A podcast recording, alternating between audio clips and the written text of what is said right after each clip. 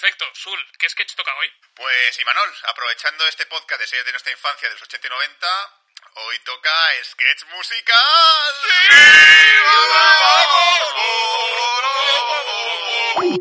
Dani, ¿has colgado? Ah, sí, mi salud auditiva no va a aguantar otro sketch musical. Me niego. ¿Pero el podcast? Me da igual el podcast. Antes me pongo a escuchar un taladro imitando a Yoko Ono que oírles cantar una vez más. ¿Quién es? Y Manol, supongo que querrá convencerme para que me conecte otra vez. Cógeselo, anda. A ver, Imanol, escucha. ¿Estás listo, Dani? ¿Eh? ¿Listo para qué? ¡Más fuerte! ¿Pero, pero más fuerte qué? ¿O qué podcast escuchas tú sin parar? ¿Bad señales? El podcast de Batman que no puedes parar. Muy gracioso. Bueno, ahora un audio de Juanga. ¿Qué querrá este ahora? Bad Señales Podcast, los dioses de iVoox Podcast, Bad Señales, escuchas a montón, Bad Señales Podcast, el micro es su pasión, dale al play por favor. Pero qué pesados, por Dios. ¿Esperas a alguien? Eh, no. Pero ve marcando el 09 y si te digo que marques el 1, corre. ¿Sí? Bad Señales Podcast. Pero, cariño, escóndete. Ya están aquí. Dani, sal a cantar. Te toca la intro de Dragon Ball. ¡Vete, bestialada! ¡Fuera de mi hogar! Ima tiene un podcast, tiene un podcast chiquitito. Que llegará alto para ser un campeón. Ha llegado el momento.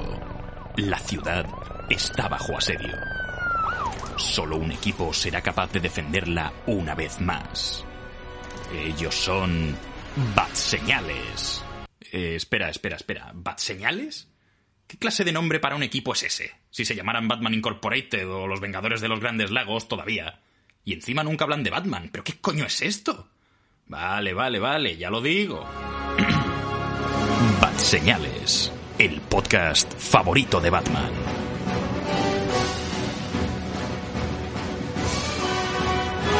Hola y muy buenas a todos, bienvenidos a Bat Señales. Estáis escuchando el podcast favorito de Batman, soy Manuel de Frutos y esta semana vamos con un podcast diferente, eh, un podcast... Todos los podcasts son especiales, porque nosotros tenemos necesidades especiales. No, es mentira. bueno, a lo mejor Juanga, pero... Estamos todos, ¿no? No, en este caso, esta semana, eh, por solicitud, por petición de un grupo, del tel- un grupo de Telegram llamado Multiverso Origins, eh, nos ha liado, nos ha enredado y vamos a tratar un tema que han escogido los miembros de ese grupo. Y en este caso van a ser series infantiles de los 80 y de los 90 y sobre todo hablaremos de, algunas que a nosotros nos han tocado especialmente el corazao, la patata. Así que para hacer una regresión a su más tierna infancia tenemos a Juanga. ¿Cómo estás? Buenas noches. ¡Chocolate! Pero no tanta regresión. Hola chicos, bailad el mono conmigo. También tenemos a Sul, que me ha dicho que le han entrado ganas de metamorfosearse en cuanto ha llegado. Guau, a tope. Me he hecho mi colacao, mi sándwich de mermelada y, y crema de cacahuete y estoy listo para este podcast. Hostia, no solo ha rejuvenecido, sino que se ha mudado a Estados Unidos. Esto para quien lo oiga no lo va a entender. No. Eh, por otra parte, también tenemos a Javi, que estaba el otro día, lo encontré en el parque haciendo duelos de cames con otros niños y así era un poco triste. Javi, ¿cómo estás? Hola, ¿qué tal? Yo estoy aquí dispuesto a morder, machacar y a conquistar el mundo. Y por otra parte tenemos a Vero, que ha aprendido sus técnicas de samurái y me parece que las vas a sacar a relucir. En este Como por supuesto, os vais a cagar esta noche. Y también tenemos a Dani, que me han dicho que, que eres un canijo pequeñito, pero... ¡Claro que sí! eres más alto. ¡Claro que sí! Yo, yo de pequeño hablaba así. ¡Chocolate! Va- me- me acabo de pensar que llamar a tu pito Chicho Terremoto es un mote genial. Hombre, Chicho es un canijo, un canijo pequeñito. eh, Tiene, tiene sentido, la verdad. Hombre, Sí, el pito de me acabo Torre. de dar cuenta que Sí. las dos series de las que voy a hablar son buenos nombres para tu pito, porque también llamar a tu pito Dragon Quest Fly. O también, eso no va a entrar ni de Fly. Yo creo que, que se puede hacer. Al bueno, dragón en y verás la quest. Y como no podía ser de otra manera, no solamente tenemos el, spam del grupo de Multiverse Origin, sino que nos han traído a un emisario, un mensajero, un infiltrado, podríamos decir. Tenemos un polizonte, que en este caso es Antonio, Antoñito, detective murciano, recién bautizado en el grupo. Bienvenido a Señales, ¿cómo estás? Eh, muy buenas noches a todos, o bueno, ya lo- el momento en el que escuchéis esto. Mi nombre es Antonio, como me han presentado, podéis llamarme detective murciano, pero como no me conocéis de nada, podéis llamarme Antonio. Así que. Señor pues, Antonio. de usted, efectivamente. Eh, y bueno, básicamente, pues estoy aquí en representación de mi comunidad. Os voy a hablar muy brevemente de Multiverse Origins, pero básicamente son los que han conseguido que yo esté aquí y no esté Pe- Pedro Ramírez. A ver, Multiverso Por es decir- una- decir. es- sí, eh, Multiverso es una comunidad de Telegram bastante amplia en la que encontraréis una gran ramificación de cosas. Eh, tendremos, tenemos clubs de comi- cómics, películas, series, eh, videojuegos, anime, manga. Eh, yo soy personalmente administrador del grupo de videojuegos al que os recomiendo encarecidamente uniros. No tiene nada que ver una cosa con la otra. Sin presión, no es obligatorio. Eh, tranquilos, no hay presión. eh, si en cuanto lo hagáis, eh, le digo al sicario pakistaní que deje de ir a por vosotros. No os preocupéis. Y pues nada, realmente lo- la, es una gran comunidad en la que hay muchos miembros activos. Encontraréis a mucha gente con vuestros mismos gustos. Y además pues, encontraréis que tenemos unos grupos concretos en los que subimos eh, archivos TBR, un archivo especializado para leer cómics, en los que podréis encontrar cómics de todas las editoriales en canales aparte de los grupos de chat. Y bueno, personalmente quiero agradecer a un administrador del grupo concreto llamado Tony. Un saludo para él. mm, Ha sido el que ha conseguido que yo esté aquí ahora mismo. Así que se lo agradezco encarecida de corazón. Literalmente me parece algo bastante buena oportunidad. Algo bastante bonito que me dejen estar aquí, sinceramente. Estoy en un podcast. Hola mamá, salgo en la tele. Salgo- Hola mamá, salgo En la, la tele radio. para ciegos. Casi, Hola, casi salgo la en la tele. para ciegos. Básicamente, básicamente le has puesto una pistola en la cabeza y Manuel y has dicho a que nos dejas entrar en tu podcast. Sí, básicamente ha sido eso, pero bueno, al final, entre favores, me dejan hacer spam y si por todo lo que ha dicho Antonio no ha sido suficiente para motivaros a entrar en ese grupo de Telegram, pensad que yo estoy también, eh, que soy un tío muy majo. pero bueno, también, disclaimer, para los que estéis escuchando esto, eh, no vamos a hablar de todas las series de los 80 y de los 90, así que no os piquéis, ¿vale? o sea, si hay alguna que nos sale, eh, es por falta de tiempo. Mm, Hemos hecho una pequeña selección. Eh, en este caso, dos cada uno. Cada, hemos elegido dos series cada uno de nosotros. Iremos rotando y las iremos comentando. Así que, por cierto, tampoco va a haber Batarang esta semana. Porque Oh. es que si no, nos estamos aquí recomendando toda la vida. Así que nada, chicos, eh, empieza este podcast dedicado a las series de los 80 y de los 90, así que dentro música de, yo qué sé, las muñecas de famosa.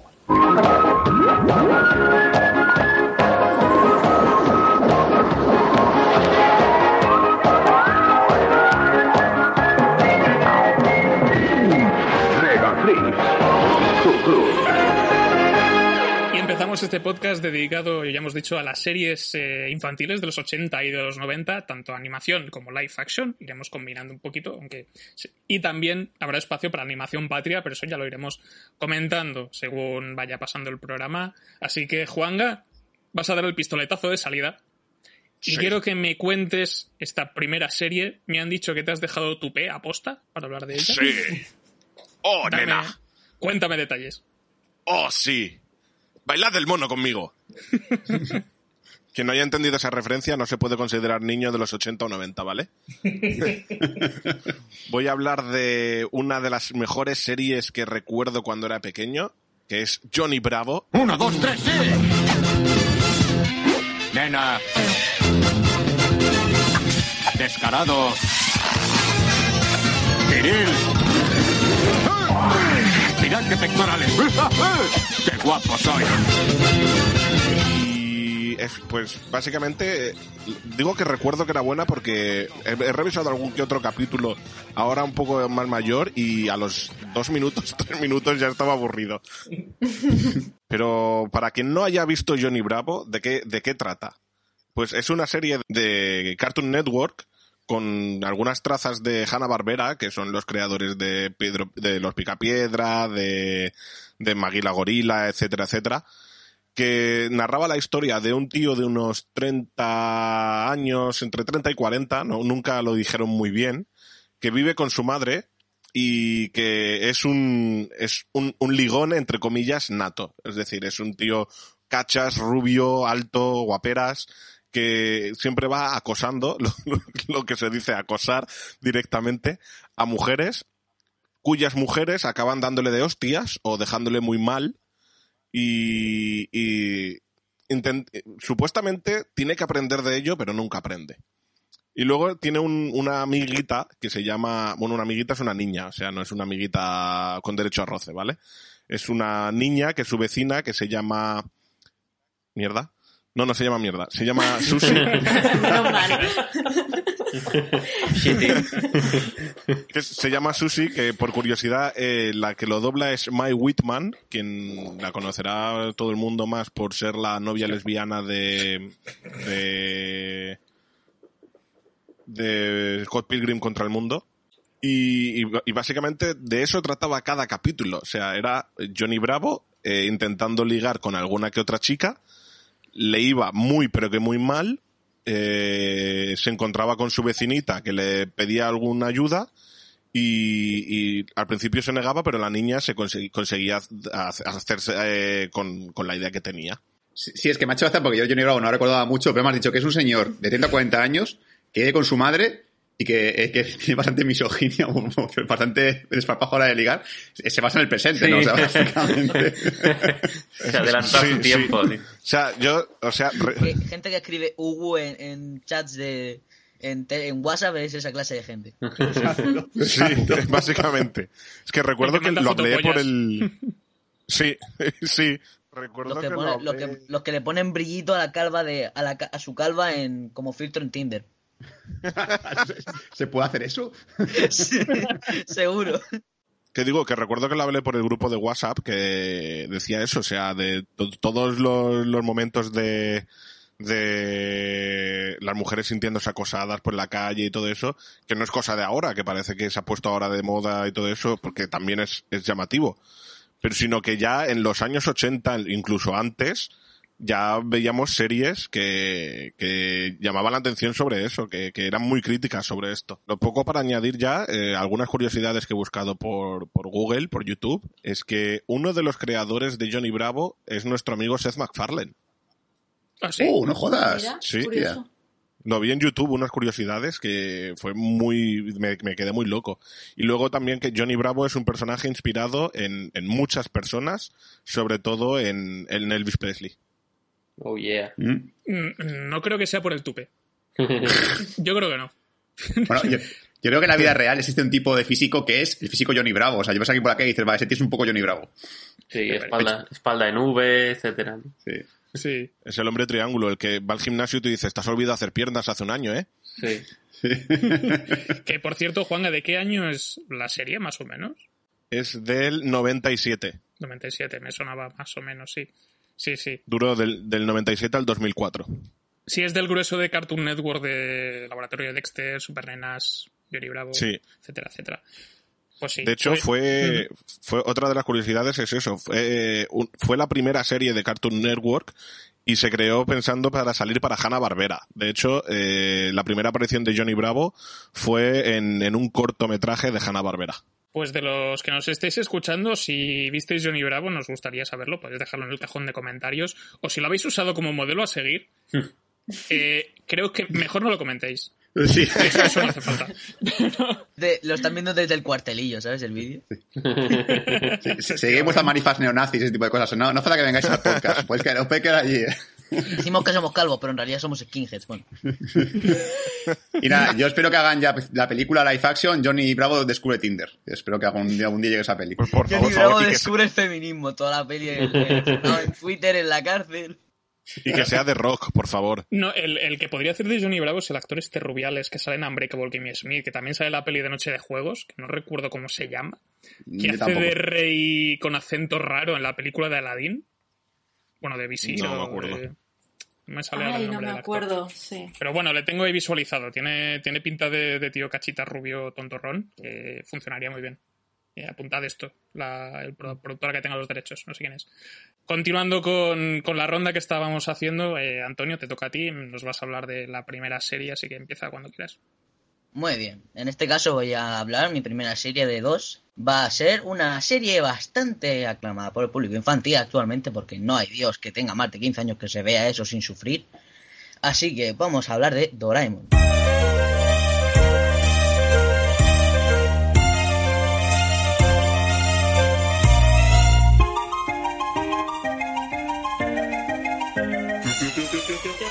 Doraemon, el gato cósmico. Eh, Doraemon es una serie eh, bastante, bastante ochentera porque realmente eh, se emite desde el 1979. Eh, aquí llegamos como siempre tarde en, en España y se emitió por primera vez en el 94. ¿Qué se le va a hacer? Y pues la primera serie ha habido varios reboots hechos por diferentes japoneses y explotados para seguir produciendo más y más y más capítulos.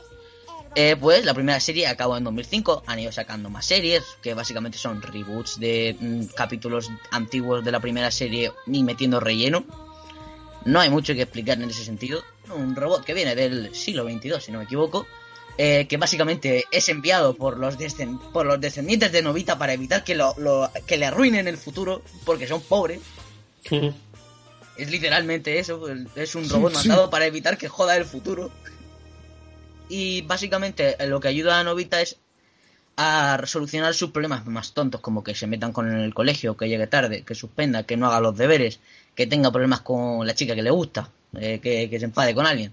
Cosas así las soluciona con aparatos eh, futur- futuristas del carajo, eh, mm, como por ejemplo algunos, algunos de los más representativos, el gorrocóptero, un gorro que se pone en la cabeza, se pega con una ventosa mágica que se la tira al cerebro, yo no sé cómo se pega eso a la cabeza. Eh, sinceramente, no sé cómo se le pega eso a la cabeza para que vuele, porque no, no lleva ni arneses ni nada. Eh, un Saliva. Saliva.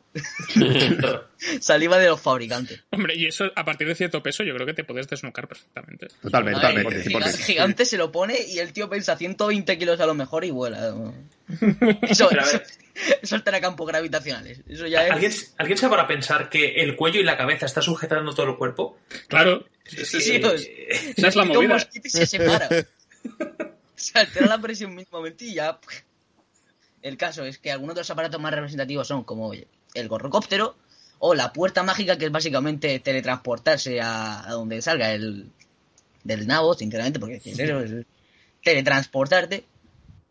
Tenemos una gran variedad de inventos que no puedo nombrar porque son como dos por capítulo y hay como 1700 capítulos. Había hasta uno que era como una especie de mm, tiburón que salí, que navegaba por la tierra y me recuerda a una película de serie B.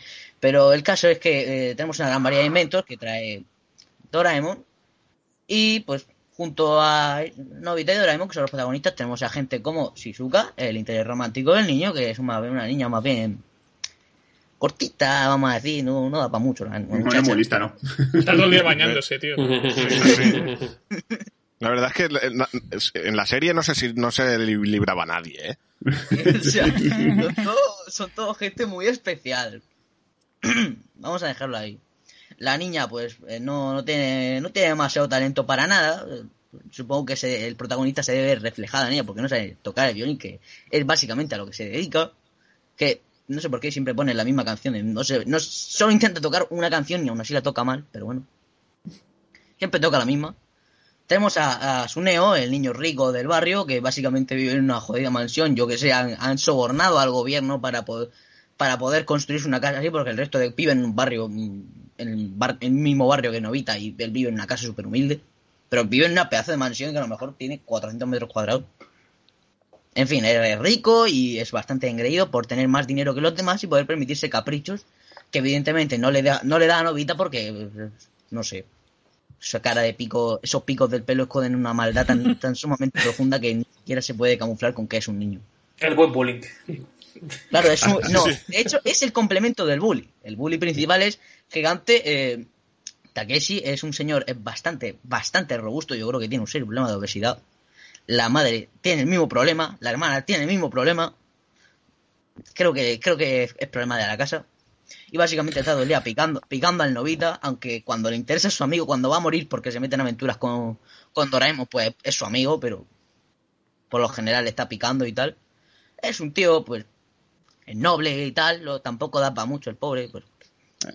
To- Todos sabemos que ahí Suneo llevaría fachaleco, o sea, está claro. Lo veo, lo veo. Lo veo. Jersey a todo el cuello. Puede, puede- según qué según qué personaje puedes puedes pensar que el padre está mal, no sale porque está en manifestaciones, ¿eh? porque cada uno tiene una cosa.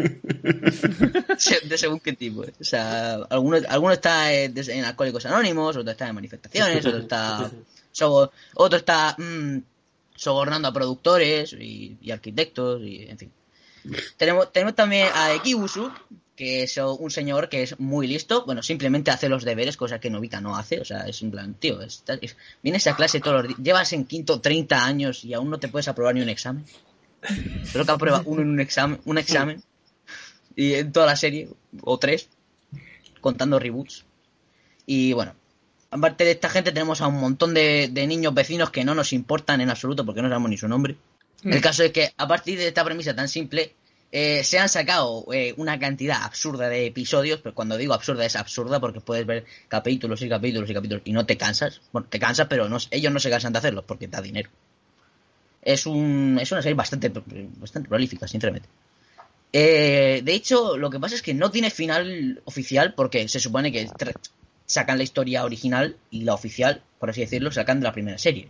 Porque esa duró como 20 años en, pro- en emisión. ¿Qué pasó? Que si no me equivoco, la serie, pues básicamente se fue, la productora se fue a la quiebra y no pudieron escribir un final. Eh, así que no sé si fue la productora del manga, entonces ya no pudieron sacar final, entonces hicieron reboots y tal para ir sacando capítulos nuevos. Y el problema ha sido que mucha gente piensa que la serie tiene final, pero gracias a finales falsos que se han di- divulgado mucho a lo largo de los años. Fíjate si se han, sali- han salido tres finales bastante controversiales, la verdad. El novita en coma y todo el rollo, sí. Eh, el, el Los Serrano también. Literal. Eh, Hay tres finales que he recopilado que cada uno más, no sé si es uno muy, cada uno más absurdo que el anterior. O sea, el primero es que Doraemon se infecta con una especie de virus. Eh, esto ya lo, ya ocurre en un capítulo oficial y se soluciona todo fácil. ¿En 2020? Sí. Eh, o sea, sí. Le empieza a dar tos, luego su, su sistema colapsa. Luego todo el mundo empieza igual. En fin. Eh, básicamente le entra un virus en uno de los finales creados por los fans. Y Novita se hace ingeniero. Guarda el robot 10 años. Por algún motivo no se rompe en 10 años de no tener mantenimiento. Se hace ingeniero ahí del carajo y pues lo consigue arreglar junto a Shizuka, evidentemente, porque en el futuro o sea, todos sabemos que acaban de novios, aunque la naturaleza caiga, eh, aunque la naturaleza, la naturaleza diga eh, Shizuka corre de ese niño literalmente, han, han- han mandado un robot para evitar que arruine su futuro. No te conviene estar cerca. Sí, sí, a ver, es un poco, es un poco así en plan paradoja, ¿no? Porque envían a un gato del futuro para ayudarle en el pasado, pero que puede modificar su futuro ayudándole en- con el gato. Eso Sí. se explica en otro capítulo, porque hay una paradoja ahí que secuestran al Suneo, pero no le- pero en realidad son ellos que evitan el secuestro, hacen que parezca que lo han secuestrado y que es una paradoja que explica que todo eso ya está escrito. O sea, que es Terminator. Y está todo, es- está todo escrito y no se puede cambiar. Claro, entonces a un niño tú no le puedes, tú no puedes crear una- un- unos viajes en tiempo muy complicados, así que es algo más o menos simple. Y bueno, más allá de esta gente, pues ocurre, ocurre este primer final, luego hay un segundo final que es que mm, a Doraemon se cansa de Novita y le da una pistola y dice, venga, a ver, es una pistola mágica, es una pistola de verdad. De... Ojalá, tío, ojalá. verdad. Literalmente le dice, si te metes la pistola en la boca y disparas, todos tus problemas se arreglan. Pues sí, pues sí. Cosas como son. Pega un tiro el niño y ya está, se acaba ahí. No vamos a Este vi, la, este, vi la, este vi la tira. La tira también en, Sí, internet sí, sí. par de Esto ha solucionado nada de problemas. Sí. Son marroneros, ¿sabes? Porque ¡Escolta, Vite! ¡Escoge la pistola! eh! y, y se mata. sí. es muy marronero, porque ya en, en la serie también se ve a Doraemon sacando bombas atómicas del bolsillo. Así que no podemos descartar que un día ocurra esto. Literalmente, un día se encuentra un ratón en la casa y dice, venga, voy a traer una bomba atómica. Y está a punto de tirar una bomba en la casa. Bien, bien. Y por último tenemos un tercer final que es que al final todo es un sueño. Todo es un sueño. Mezcla ahí Los Serrano con mm, el final de de Captain Subasa, de, de Oliver y Benji, que eh, despierta, despierta en coma sin piernas. Ojalá, tío. Es que Eso, me gusta. también te digo, está en coma en el futón de su casa. Bueno, a ver, son gente pobre también, no pueden pagar sanidad. Exacto, no vamos a. Es eso el Zendal, o sea que Han robado, han robado, Es Novita, no es un neo. Han robado, pero vamos a ver, han robado material de un hospital para mantener al niño vivo en condición infrahumana. Porque se alimenta a base de lo que le trae la madre. O sea. Y, y, y resulta ser que, que Doraemon es un peluche y en el sueño es una representación pues de que, lo, de que le arregle la vida. Entonces la madre se cabrea al final y le tira el peluche, el niño llora y creo que se muere y todo. ¿El niño o el peluche? Los dos. Y bueno, esto es algo que me preocupa y a la vez entiendo. Es que eh, con estas premisas se pueden sacar tanto series como películas. ¿Sabéis cuál la, ¿Sabes cuántas películas tiene esto? Más de ¿Tantos 20 como capítulos? Creo que tiene cuarenta y tantas películas, leí la última vez. Cuarenta y tantas a, pan- a película por año. Ah, Y una de ellas Joder. dobladas por Mario Vaquerizo Sí. y Alaska. Sí, Stand by me. Literal, eh, Stand By Me Doraemon es la primera que tiene en 3D, que salió hace como 5 años o más. Por ahí sí. Eh, y ya de ahí en adelante todas han sido en 3D. Y bueno, a ver, el guion es de la misma calidad. Es, está en plan. ¿Sabéis este, esta teoría que dice que un montón de monos con máquinas de escribir, escribiendo letras aleatorias en algún momento sacan algo? sí, Sí. Yo creo que esos son los guionistas de la Son todo pelis de Doraemon. Sí. en algún Al fin- momento ocurre eso. Yo creo que así escriben las pelis, sinceramente. Sí, Sí, al sí, fin y al cabo pasa lo que, lo que pasa siempre con, con películas sobre series de animación, que son capítulos largos. son capítulos largos, pero en plan súper exagerado, porque son capítulos mm, que están mejor producidos porque tienen principio y final, ¿sabes? No como la serie, que es en plan, bueno, Novita, vamos a, vas a hacerlo bien. No, no lo voy a hacer bien. Mierda, lo he hecho mal, voy a hacerlo bien ahora. ¡Qué bien! El siguiente capítulo. Y, y así es preocupante. Yo creo que viven en un bucle temporal, ¿eh? Podría ser. Ese es un, el capítulo final de la serie, sería eso. viven Sí, en- sí, ¿no? En plan, eh, Novita tocando una, una pared dimensional. Eh, Sí. eh, Doraemon diciendo, no deberías haber encontrado eso. Y se reinicia y empieza el capítulo de nuevo. Bueno, a ver, tengo varias manos levantadas. Eh, Juanga, creo que tú la has levantado primero, dime. Sí, yo eh, cuando estabas hablando de los inventos, yo recuerdo uno que, que ese invento lo he querido siempre en mi vida, Es el de la tostada. que es exacto, que son tostadas de pan bimbo que los apoyas en, en libros. Los pan bimbos absorben la teoría de ese libro, te la comes y te sabes la puta lección. Ah, sí, me acuerdo, sí. Maravilloso. ¿Será una crítica encubierta al sistema educativo? Va, no. No, No, no, no, dan, no dan tanto de sí los guionistas. No, no. Vale, por otra parte, Sul, cuéntame. Bueno, yo, mi experiencia con Doraemon, yo estaba muy enganchado a Doraemon, es más, estaba tan enganchado que dependiendo del día, pues a lo mejor la veía un canal en castellano, te veía la veía en catalán, porque además el doblador de Doraemon en catalán parece un drogadicto. O sea, Lo es. habla todo el tiempo así. un casquet volada! Sí, y es, es muy gracioso. A mí me pasó con Doraemon que empecé a dejar de verla primero cuando mi mente se empezó a pervertir y los inventos que usaba Doraemon los- pensaba yo para usar para, para hacer cosas peores todavía. Dije, esto lo puedo usar yo para hacer tal cosa. Y también importante que para mí Novita es el ejemplo de la persona más tóxica que existe en el mundo. O sea, cuando te haces mayor ves a Novita como la peor persona que hay en el mundo. Esta, persona que pone en Tinder, eh, cuando soy bueno soy bueno, cuando soy malo soy muy malo. O sea, que es una mala persona en concurso, ¿no? Pues esa es Novita. Para mí Novita, sinceramente, es, es la peor persona del mundo. Por mucho que luego al final del capítulo fuese buena persona y hiciese lo correcto, siempre tiene una mala, una mala mente, ¿eh? Siempre está buscando el hacer daño, el molestar, el, el no, voy a, voy a ser egoísta. Vale, pues vamos a continuar. Saltamos al siguiente. Dani, te toca a ti. Eh, vas a contarnos cuál es tu primera, la primera serie que has elegido para hoy. Vale, perfecto. Mi primera serie es Fly. Fly surten els primers raigs de sol i amb aquesta nova claror Las aventuras de Fly se llamó aquí en España. Título original Dragon Quest Dai no Daiboke. ¿Por qué digo esto? Porque la primera curiosidad, porque yo creo que es bastante, es bastante, tiene muchas curiosidades la serie. El título ya es la primera de todas, porque en japonés el protagonista se llamaba Dai, pero como al traducirlo en inglés era muy fácil de, de, de confundir con la palabra inglesa Dai, que es muerte, pues le cambiaron el nombre. Así que se quedó con Fly en, el, en Occidente. En- creo que en Occidente le cambiaron el nombre por Fly.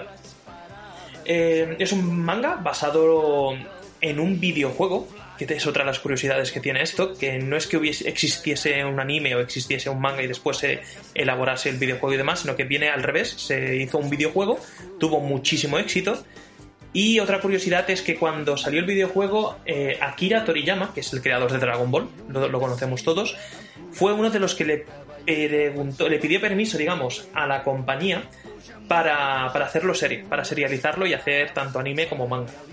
Entonces eh, le dieron permiso y eh, fueron dos personas que lo cogieron. Riku Sanjo, que fue el encargado de hacer la historia, y Koji Inada, que fue el encargado de hacer los dibujos, que es algo que también es bastante curioso. Normalmente eh, las obras de manga y anime tienen un único creador o un único, una única persona que se encarga tanto del dibujo como de la historia, y tener dos es bastante, bastante raro, bastante poco, poco frecuente empezó a hacerse a serializarse en anime en la revista Weekly Shonen Jump entre el 89 y el 96. Esto es bastante duración para un anime, pero no demasiado para, un manga. Es decir, tuvo muchos más capítulos de, manga que de anime. En España lo trajeron con Planeta Agostini y lo más curioso es que España es de los pocos sitios que tienen completa la historia se cogieron el videojuego 2 y el videojuego 3 para hacer eh, la historia de, que, tenemos de manga y anime. Y está inconclusa tanto en manga como anime en, países como España. Pero países sudafricanos, es decir, en países sudamericanos eh, sí que está completa. Por ejemplo, en México sí que la acabaron. En Francia también está acabada. Está traducida y está doblada pero países como España y demás, pues no tenemos el, honor de, tener un final. Sí que tenemos el final, el final si nos basamos en los videojuegos, pero, pero si eres seguidor de, esta, de esta maravilla por anime y manga, pues nos quedamos con las ganas de saber qué pasó. Yo, de hecho, soy una de esas personas que no sé cómo acaba. Me da mucha rabia porque me da. No quiero buscarlo en otro idioma, ni siquiera en, latino. Y, me he quedado con ganas de saber cómo acaba la historia. Os voy a hacer un pequeño resumen, una pequeña sinopsis. Fly es un chavalín que eh, aparece en una isla, en un, en un bote, lo encuentra una especie de duende y lo cuida dentro de la isla. Y cuando se va haciendo mayor, eh, una sombra se extiende por el mundo y le atacan unos demonios en su isla a él y a la persona que le recogió, que el duende, que es un, como un gnomo muy mayor. Matan al duende y aparece el héroe del mundo, que fue el encargado de derrotar al anterior rey demonio, y decide entrenarlo. Y solo con tres días de entrenamiento le matan al maestro. Muere su maestro y tenemos la historia dividida en cuatro partes entonces cuando está en su isla, cuando el maestro le entrena y muere, cuando conoce al resto de protagonistas de la serie, que son tirando a secundarios porque la historia canta que el protagonista aquí es Fly y, no hay nadie más, y cuando conoce a su, a su, padre, que resulta ser uno de los generales del ejército de los malos. La historia es cojonuda, la historia es buenísima, las batallas que recuerdo que utiliza magia el chico, eh, realmente lucha con una espada, es como un guerrero, pero a la vez utiliza magia, es como un paladín. Eh, meten el tema de demonios, meten el, tema de esqueletos, el tema de, de vampiros y demás. Y, la verdad es que valía muchísimo la pena verla, pero lo malo es que lo emitían en un horario malísimo. Recuerdo que aquí lo, lo daban, creo que lo daban en, en la, TV3, ¿es posible? creo que yo la veía en catalán en catalán, que en TV3, supongo, sí. Eh, bueno, lo que, era, lo que acabó siendo el K3 y estas cosas. Y, lo daban en un horario que yo recuerdo que para ser una serie infantil no, no, estaba pensado para el público infantil. Era una hora bastante mala. Era hora de, estar en clase, de hecho. Mencionar que, que, la serie empezó en 2008, si no voy mal. Estaba previsto que fueran los creadores al Salón del Manga de 2008 Ah, y se fue todo al traste. Es decir, es que digo que tiene curiosidades esto porque se gafó, al final como, como que se gafó la serie, se gafó todo, y todos los proyectos que se hacían para volverle a, darle un empujón y que volviese la serie y volviese todo, fracasó, fracasó por completo. Eh, la emisión en España creo que fue el primer capítulo, perdona, de anime en el 91. He dicho 2008, pero 2008 fue lo del Salón del Manga. Ah, estuvo desde el 91 hasta el 92, solo estuvo un año, fueron 46 capítulos y nos dejaron con ganas de todo, porque se mete, es, una, es un inicio muy lento de sus inicios y cómo va entrenando y demás, y después tenemos 10-15 capítulos que son las batallas con el padre, las batallas que, tiene contra demonios y demás, y para, ser de esos años estaba muy bien animada, la verdad. Creo que, que- que de los mejores mangas animes que vi en mi infancia eh, sería uno de ellos Fly. Y si está en mi lista simplemente es por eso, porque me parecía una muy buena historia que quedó inconclusa. Es algo que tengo, que tengo pendiente y que no sé si veré, si veré nunca. Pues yo es que recuerdo haberla visto muy de pasada en su momento en, en TV3, si no voy mal. Sí. Y recuerdo solamente el opening, pero bueno, que la serie me, a mí me gustaba la serie también, pero la tengo, la tengo olvidadísima. No está en ninguna plataforma que se sepa, ni Crunchyroll ni hostias, ¿no? Que yo sepa, no. La Pues- Selecta Visión la cogió, pero claro, Sí. Selecta Visión tiene los 46 capítulos y las tres ovas, pero es que no tiene el final tampoco. Vaya putada, ¿eh? Tendrías que irte está a una... enganchado a la serie Exacto, tendrías que irte a una... te deja muerto. te tendrías que verlo en francés o, o buscarte alguna plataforma así sudameri- Hola, sudamericana. la, le fly. Le, le avait Le Flo, de Le Flo. De flux. Dragon Quiz. A ver, La Quest de Dragon. a ver, Antonio, que tienes la mano levantada. A ver, que quería decir que esto pasa, me, me explicó mi profesor de dibujo, que ocurre algo similar, un saludo a Dani, eh, eh, ocurre algo similar con una serie llamada Gintama en manga. Eh, Sí, ¿no? Vale. sí, o sea, Gintama, en, sí, como se diga, en sí. España solo se publicaron los 16 primeros tomos de la serie, ¿eh? los 16 primeros, que suena mucho, pero el final como tal no se publicó. Mm. Me ha parecido curioso, ¿no? Porque aquí en España pasa mucho. En Francia no, porque en Francia son unos malditos viciados al manga. O sea, en una serie que sigo yo, que van por el tomo 5 aquí, van por el tomo 9. En Francia, porque, bueno, son franceses, les gusta mucho más el cómic que a nosotros. O- Bueno, y porque tienen editoriales muy, muy potentes. A mí me ha pasado también con otra serie que luego comentaré, que está el manga, y en Francia llega todo. O sea, tienen una tradición también de, de manga bastante más fuerte que en España. Sí, por eso mismo, fastidia mucho que. Sí, sí. fas- Fastidia mucho que, por una parte, un idioma como el español Mm. es algo que se habla mucho, entonces tenerlas en nuestro idioma, que es uno muy generalizado, ayuda no solo a nuestro país a tener eso, sino también a otros que, que no tengan su doblaje original latino, porque ahí pues, las economías suelen ir un poco peor y tal, y, no- y los costes de series famosas son muy caros. Entonces, Mm. tenerlos aquí, que nosotros más o menos nos lo podemos permitir, es algo bueno, pero que en, esta, ca- que en muchos casos, con series más antiguas, no se dé el caso de que estén terminadas, sino de que estén a medias, o de que falten un cachito, pero que sea el cachito final, que sea en plan, tío, el- es el final. A, lo mejor solo son 12 capítulos, ¿sabes?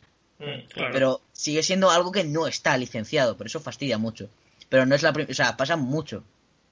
Eh, Supongo que sí- esa serie fue muy conocida en su momento, ¿no? O sea, Sí, en los 90 tuvo bastante tirada porque digamos que era en aquella era como la competidora de Dragon Ball. Estaban Dragon Ball y estaba, y estaba Fly. Estaban las dos que estaban ahí compitiendo mucho entre el top 1 de la Weekly Shonen Jump, que es la, la revista japonesa donde es- está el conjunto de todo lo que es shonen. Está, es, es publicado semanalmente en esa revista y competían siempre por el primer puesto estas dos. sí, ahí se ha publicado todo, ahí se ha publicado Saint Seiya, o sea, Caballeros del Zodíaco, Exacto. Naruto también estaba en el Shonen Jump. sí, Naruto, One Piece, eh, Jojo Bizarre Adventure, que ahora se está, está pegando el boom ahora. Sí, sí, Se ha, se ha- se ha estado publicando ahí durante muchísimos años en general, la Shonen Jump. Mm. Eh, Kodansha ha tenido ahí el monopolio y los billetes que... No, era- es Shueisha. Han tenido ahí el monopolio y los billetes que flipas, ¿eh? Porque han Mm. tenido todas las series que han tenido tirón antes o después, la han tenido ahí. Es una Sí. locura. ¿no? Sí, y lo que os he dicho de la fama y tal, fue solo en Japón. Es verdad que lo de la tirada esta que tuvo fue en Japón. Fuera de Japón no tuvo ningún tipo de éxito. Se mu- murió de, de- de éxito. Y en cambio Dragon Ball lo petó. Lo petó ah, de manera global. Le gustó a todo el mundo. Y por todos los países era, top- eh, era número uno.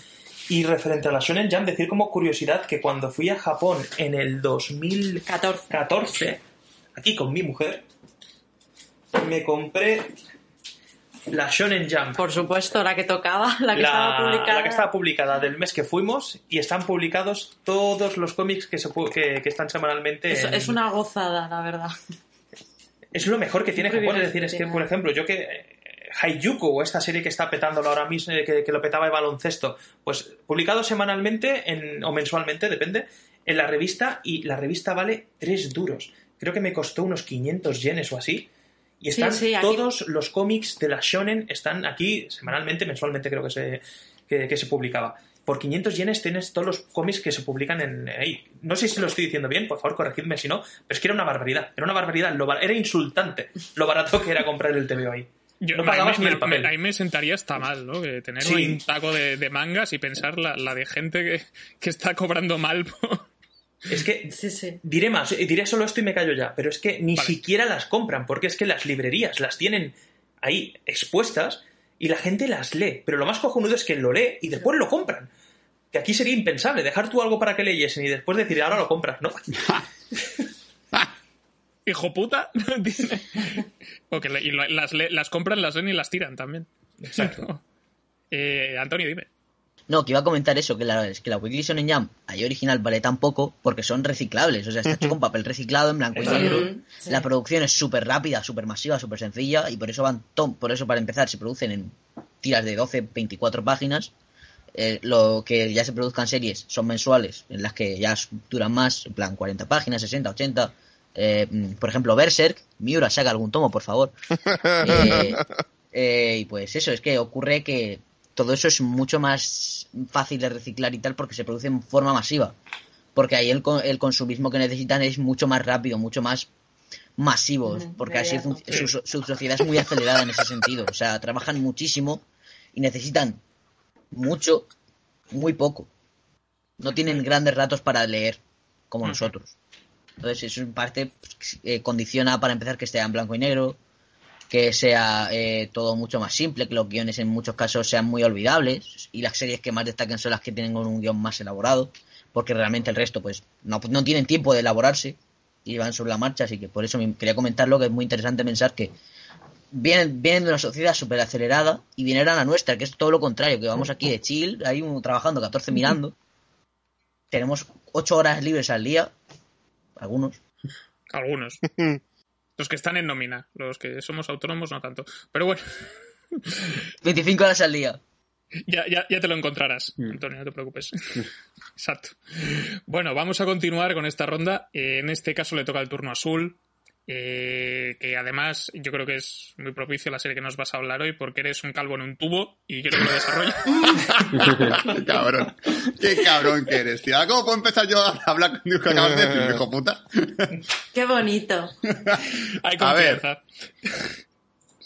Los Power Rangers. ¡Ah! ¡Es fantástico volver a ser libre! ¡Ha llegado el momento de conquistar la Tierra! Oh, Rita escapada. Teletransporta a los Power Rangers.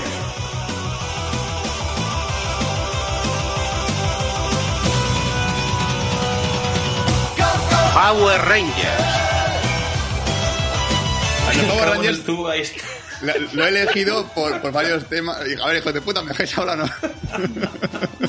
Es que ha sido muy bueno. Sí, sí, sí, es, es como chiste sutil. Eh, a ver, los Power Rangers creo que la he elegido principalmente porque para mí era así de mi infancia que más recuerdo. No solamente por jugar en el patio del colegio, no solamente por tener el juguete que casi todos hemos tenido, que es este muñeca Power Ranger que apretabas en el pecho y se cambiaba la cara de, humano la- al traje de Power Ranger. Y sobre todo porque yo además viví, viví mi momento de ser el puto amo en el patio del recreo porque mi padre me regaló un Power Ranger blanco gigante que es que se podía controlar por detrás con un mando y se podía mover las piernas y tal. Y eso lo llevé al colegio y fui como, el- como Dios. O sea, era como, no, no, re- respeto Azul que tiene, que tiene el puto Power Ranger blanco, ¿sabes? Y pues la segunda razón por la cual elegí Power Rangers eh, eh, es porque es una serie que ojalá hiciese una película Power Rangers sobre cómo se hizo los Power Rangers, porque tiene una historia detrás que es la hostia, que no voy a contarla toda porque no tenemos tiempo, solo voy a contar cosas más divertidas, eh, porque son de- descojonantes. La serie realmente, los Power Rangers, no la inventaron los 90, la serie Power Rangers lleva del 70 y pico, vino en Japón con el nombre de Super Sentai. Repito, Super Sentai, no Super Hentai, ¿vale? No penséis sacar la ventana del iconito. Que, que No os nos conocemos, confundáis. que nos conocemos todos. Yo tengo una cosa muy delimitada con la otra. Cuando se Y va una tecla, pues bueno. Super Sentai es una serie que desde el 75 cada año se ha ido renovando, en el que cada año son diferentes personajes y son diferentes eh, eh, trajes y diferentes cursos robots y tal, y diferentes historias. O sea, no tiene nada que ver. ¿Qué pasa? Que Savans, que era el, porque si os recordáis, la, la serie en España llegó como Power Ranger Savans, ponía arriba con una, con, con una, con una, una apóstrofe, era un tío músico que decidió hacer una jugada muy buena, que dijo, voy a comprar la serie japonesa, la voy a emitir en Estados Unidos, pero voy a recortar solamente las partes de peleas y voy a grabar las partes de humanos con gente americana. Entonces, ¿qué pasa? Que la serie, cuando tú lo veías de pequeño, cuando se empezaban a dar de hostias, no eran ellos que habían rodado esas escenas, sino que habían cogido la serie japonesa, la habían recortado y la habían metido dentro de la serie americana. Qué capullos. Pero es que más todavía, porque incluso, claro, el problema es que, por ejemplo, eh, sabéis que como recuerda la serie, pues era Power Ranger rojo, azul, amarillo, rosa y negro. El negro era el negro, el azul era el científico, el rojo era el, el- jugador de balón de, equipo de béisbol o de, bueno, de- creo que era de fútbol de rugby. Eh, la chica era animadora, la, la rubia, que era Kimberly, y luego la amarilla era China, porque somos así de guays.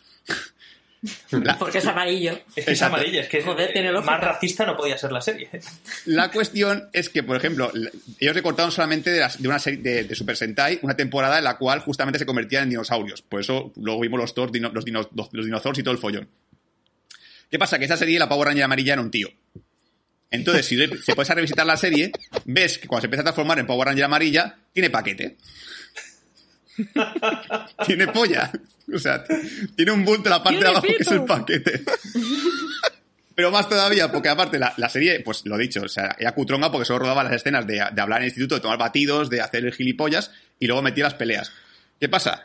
Claro, que la serie, la serie Super Sentai solo de una temporada. Entonces, eh, cuando terminó la serie Super Sentai y vino la siguiente temporada que era diferente, se inventaron que de repente los trajes cambiaban de golpe, que de repente el Power Ranger verde era el Power Ranger blanco, porque había que hacer alguna cualquier movida para poder arreglar ese follón.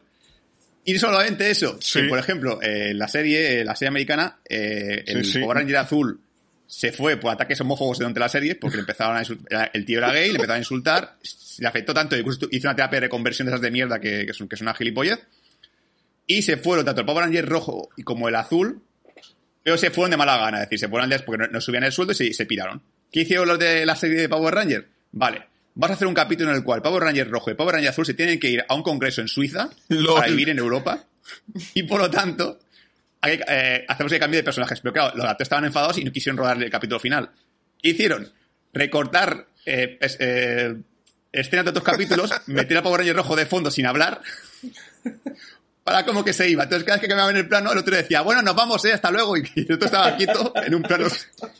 O sea, que era, era como, era como el- la peli de Radioactivo Man. Sí, sí, exactamente como en Los Simpsons. Exactamente igual. O, o- Está o- usted despedido. Y con razón.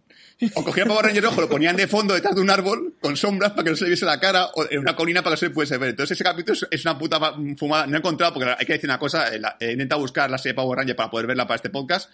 Eh, hay que decir una cosa, que si no escucha gente de Sudamérica, eh, gente de Sudamérica, os habéis pasado a YouTube. O sea, la habéis completado al 100%. No, no hay manera de encontrar algo que esté en latino. No sé cómo coño lo hacéis. Busca cualquier cosa y está en latino, tío. No sé cómo coño lo hacéis. Y Power Ranger, pues había un capítulo que estaba en latino y dije, bueno, pues ya me da pereza verlo. Y más todavía, porque esto es genial, que no lo dimos cuenta ni de pequeños, la, la actriz que hace de Rita Repulsa, que era la villana y todo el follón, eh, claro, el, arco del villano solo dura una temporada y querían continuar con Rita Repulsa porque es la gran villana. ¿Qué hicieron? La cambiaron por, de China, que era la, la principal en la serie, a una sudamericana y no nos dimos cuenta.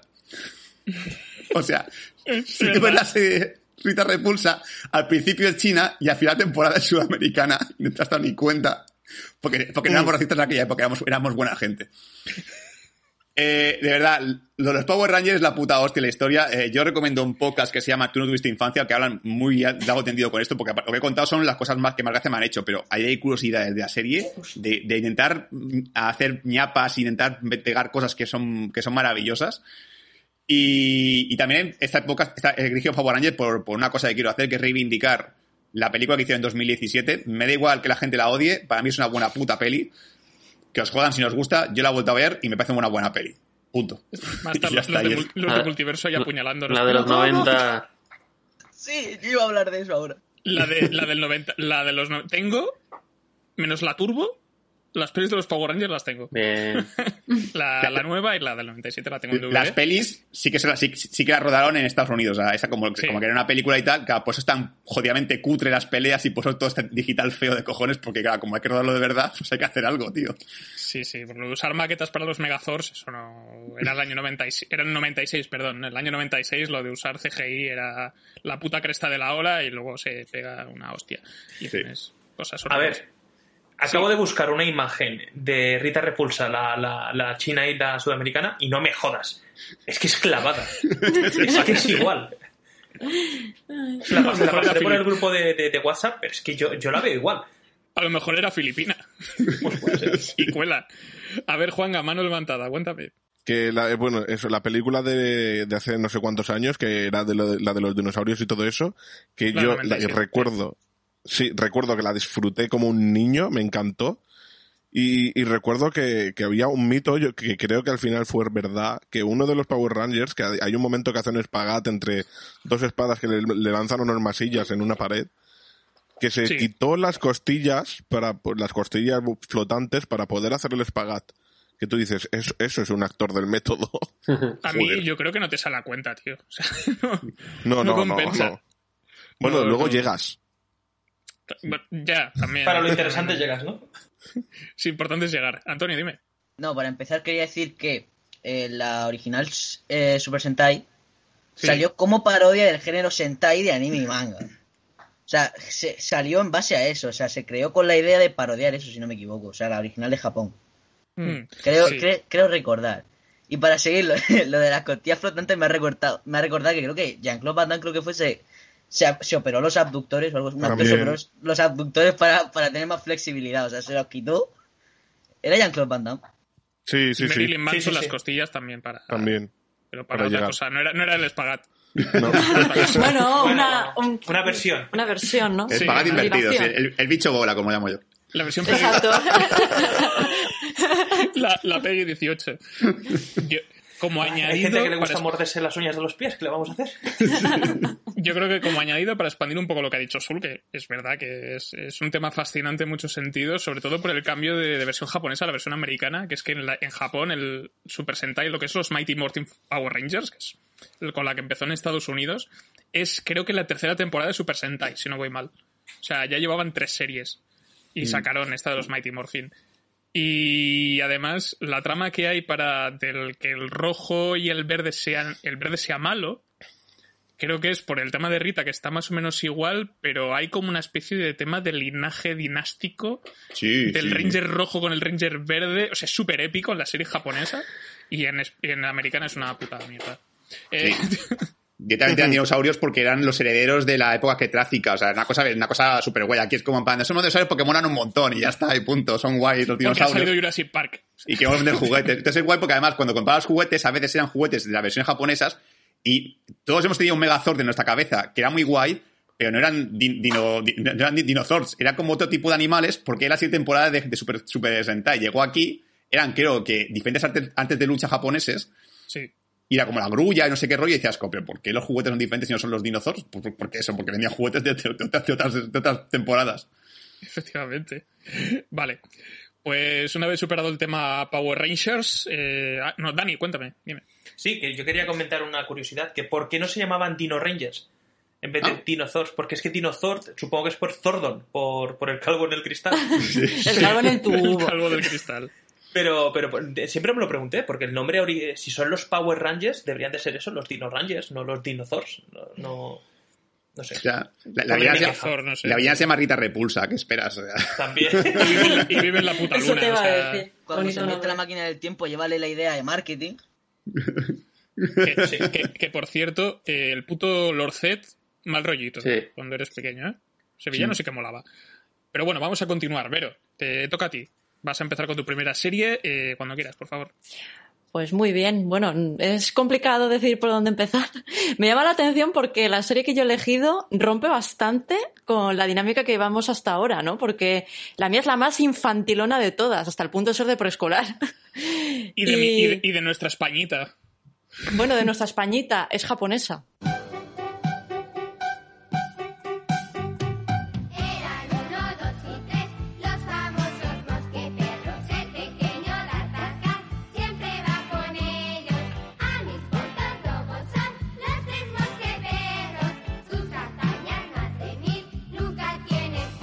La primera curiosidad que os quería comentar, que esta tarde he hecho un ejercicio de arqueología por internet. Pues la primera sorpresa, ¿no? En mi ingenuidad yo pensaba que era una producción por lo menos europea y resulta que es japonesa, ¿no? Y la segunda sorpresa es que es más antigua de lo que me esperaba, porque la primera emisión en España fue en 1982. Con lo cual, si tenemos en cuenta que yo nací en 1988 y que no la vi obviamente ese año, sino que era pequeña, pero tenían que transcurrir unos años, pues la serie ya era una reposición realmente. eh, cuando la vi por primera vez o cuando la vimos los de, los de nuestra generación, ¿no? O sea que como mínimo ya tenía 10 años la serie cuando, cuando la emitió por segunda vez en televisión española. Por cierto, en Radio Televisión Española, en la página web, en a la carta, está la serie completa, están todos los episodios, ¿no? Yo hoy en un ejercicio de nostalgia, al menos he rescatado el primer, el primer episodio en el que a, a D'Artagnan pues eh, se le envía la carta de recomendación para ingresar en el cuerpo de los mosqueperros. Bastante, bastante gracioso. Otra cosa graciosa también, y volviendo al tema del japonés, es que es graciosísimo ver algunos nombres de los capítulos y de los personajes en el listado de episodios. Y bueno, esto es una curiosidad ya del idioma japonés. Alguno que conozca un poco más que yo que me perdone por si, por si cometo alguna blasfemia, pero el idioma japonés, y esto Dani y yo lo sufrimos cuando estuvimos allí, necesita apoyar en la pronunciación una vocal junto a una consonante, de forma que tienen que tener eh, consonante más vocal, si no mm, se pierden y si no se la inventan. Y utilizan una vocal de apoyo que es entre una O y una U. Entonces, claro, D'Artagnan es Darutañanu o algo así. ¿no? Pronun- O sea, es, es tremendo, ¿no? Yo todavía me acuerdo del Kueritu Kardu para decir credit card en japonés. O sea, imaginaos, ¿no? Por eso cuesta tanto entender a un japonés cuando habla en inglés, es tremendo, ¿no? Entonces, claro, ver los episodios aquí y los nombres de los personajes y tal, pues ha sido, ha sido bastante gracioso. Eh, ¿Qué decir de esta serie? Pues es el primer recuerdo que tengo eh, de, una, de una serie de animación. O sea, de la memoria que tengo es de las primeras series que yo, que yo debí de, de ver. Y me parece, junto con otras series que hemos comentado antes, como Doraemon y tal, eh, yo me siento una privilegiada por haberme criado eh, con, con semejantes producciones, ¿no? Em, no sé, yo creo que, trasladaron muy bien la manera o la esencia de la, de la leyenda mosqueteril. yo creo que es una manera fantástica de introducir a los niños pequeños, a los niños de preescolar, en, esa historia maravillosa. Yo creo que mm, todo ser humano, una vez, al menos alguna vez en su vida, tendría que leerse la trilogía de los mosqueteros, o al menos la primera, la más famosa. Y, sobre todo también porque la serie eh, refleja, en- entre otras cosas, los valores de, la novela, ¿no? Que son eh, el compañerismo, ¿no? La, la camaradería, eh, el honor, mm, la valentía sobre todo, o sea, otra cosa no, pero en la novela al menos se echan más huevos que, que en cualquier otra película o en cualquier otra historia, ¿no? Y hay un montón de acción además. Eh, entonces, Jolín, mm, ahora revisionando un poco y recordando un poco, digo, joder, vaya ejercicio tan fantástico para, para los niños, ¿no? De, de- de aprender valores que, que ahora la verdad no están de moda, ¿no? El tema del honor y todo esto, pues bueno, como que suena ya incluso a caspa. Entonces, eh, es, es fantástico, la verdad. La verdad es que yo ahora mm, ya tenía un recuerdo muy bonito. Eh, de hecho, he hecho una captura, eh, bueno, he hecho una foto, mejor dicho, cuando he visto el opening. Eh, claro, como cambiaban los, los títulos y cambiaban los nombres y tal de los actores, pues parece que es una producción europea. Y introducían eh, créditos en, en español, ¿no? Y una, y una de las cosas, uno de los mensajes que dice en el opening, dice, esta serie basada en la novela de Alejandro Dumas, Los tres mosqueteros, pretende a través de sus divertidos protagonistas resaltar dos virtudes que nunca se deben olvidar, el honor y la amistad. Entonces, claro, esto en niños de 5 o 6 añitos, pues yo creo que es, eh, yo creo que es fantástico, sinceramente. Y otra curiosidad y ya acabo, y esta es un poquito, un poquito triste, la verdad, repasando los actores de doblaje, que esto suele, suele ocurrir, los actores que doblaron al, al español, la versión española, por la mayoría ya han fallecido. Entonces esto es una manera ya Oh. también de ver de cómo pasa, de cómo pasa el tiempo. Además eran algunos actores bastante, bastante conocidos, ¿no? En fin, un ejercicio de, mucha nostalgia, la verdad. Yo no sé si alguno tiene recuerdo de haber visto la, la serie, si ya se le queda muy enterrado en el tiempo, pero, pero vamos, ha sido muy, muy bonito el, el- el recordarlo. Primero contestar a tu pregunta, sí, sí que la recuerdo, pero voy a ir un poco más atrás en el tiempo. Yo la primera serie de dibujos que tengo en la retina es una que se llamaba Silvan. Silvan Oh. Maravilloso también, sí. Que también era antropomórfico, ¿no? Eran perros. Eran, Sí. no, había de todo. El rey era un león, eh, Silvan Ah. era un zorro. Bueno, pero ¿qué quiere decir que eran sí, formas? eran, sí. antropo- sí, eran animales. que yo era- recuerde, que yo recuerde que era de Antarrasa. Ah, sí. Sí, sí, sí, era catalana, sí. Sí, como creo que Delphi también. Oh, Sí. Pues mira, eso no lo sabía. Sí, de hecho yo la recuerdo en catalán. Sí, a ver, en catalán sí que la recuerdo, pero que fuese de ahí de Tarrasa yo sí que no lo sabía. Pues qué bueno. Después, hacerte un pequeño comentario que si has flipado con el tema de los nombres en japonés es que te falta calle, te falta el Final Fantasy VII, donde el protagonista... Finaru Fantasy. Final Fantasy. donde el protagonista se llamaba Cloud. Compraron es- consonantes y vocales por todos lados hasta formar la famosísima frase escroto. ¡Ay, es verdad! Y el protagonista se llamaba es Escroto. verdad, que se hablaba Cuando de era- escroto. cuando era- ¿Cómo olvidarlo? Cuando realmente. Ostras, a ver, ¿verdad? a- el bulos aumentó un poco, porque realmente era Curaudu. Y de Curaudu se quedó en Escroto. Hombre, hay Joder, diferencia suena ¿eh? igual. también. Suena igual. Es, es como. Era como lo de R2D2 y Arturito. C3PO, que Arturito. en, Y en. Latinoamérica era Cipricio y R2D2 era Arturito. Arturito. Pues lo mismo Sí. con Escroto. Vale, Juanca, dime. No, yo solo quería responder a la pregunta que ha hecho Vero de si recordábamos D'Artagnan. Eh, solo tengo que decir que creo que es mi primer VHS. o sea, yo tengo una sí. peli VHS de D'Artagnan, una, una película que hicieron, que básicamente es la historia de, de D'Artagnan ahí con, con los perretos y con, con, con, con Julieta y todo eso y los, los tres mosqueperros. Y, y si no he visto esa película de pequeño mil veces, no, no me acuerdo de nada, pero si no la he visto la mil visto. veces, no la he visto. A borrarla. Que creo que además, eh, si no voy mal, en principio este año, seguramente el que viene, tendrían que salir una, una peli en 3D animado de, de Artacan. Sí. Sí, algo, algo he leído también. A ver. Estuvo en producción, está en producción por lo menos. Es, porque es que además es producción española, por eso me he liado con, Ah, claro. con lo que has dicho tú. Que me gustan mucho estas películas que hacen remake de series de los 90-80 para que padres obliguen a ver, a ver a sus hijos, que es al revés. Es como, no, no, vamos que a ir vas a aprender valores como la amistad y el honor. ¡No quiero! Exacto. No quiero nada, déjame, No déjame quiero ver esto, la quiero ver pues la última película de yo que sé, de la patrulla canina. patrulla no, canina. No me vas a ver esta mierda. El proyecto de la peli de D'Arta- D'Artagnan y los tres mosqueperros se ha cancelado, ¿no? Porque Ah, eh, vale. eh, una película que se estrenará el 22 de enero de 2021. Bueno, se ha retrasado. Se ha retrasado, Bueno, sí, pero, llegará, el COVID. Más que nada porque se anunció hace tres- cuatro meses o así. Eh, Por eso mismo, que esta noticia tampoco es actualizada. Todo. por, por eso. Pero bueno, ya, ya nos lo encontraremos. Desde que lo habéis mencionado, yo solo quiero una película remake de Silvan. Es que está muy guay, No- no era qui- muy no guay quieres- esta no quieres- serie. ¿No quieres un remake live action de Delphi que, que, cami- que cuando salían a la superficie iban, se- caminaban, saltaban sobre la cola? Sí, Hostia, es verdad. Era muy chungo. Eh, Delphi no me cojo nuevo para la droga, ¿eh? yo lo digo ya. ¿eh? Sí, la Delphi. Y ahora le toca la primera serie a Javi, que, bueno, por motivos. eh, por motivos de tiempo no ha podido acompañarnos más, así que nos va a enviar un mensaje desde el futuro para poder comentarnos su primera serie, que en este caso es Street Sharks.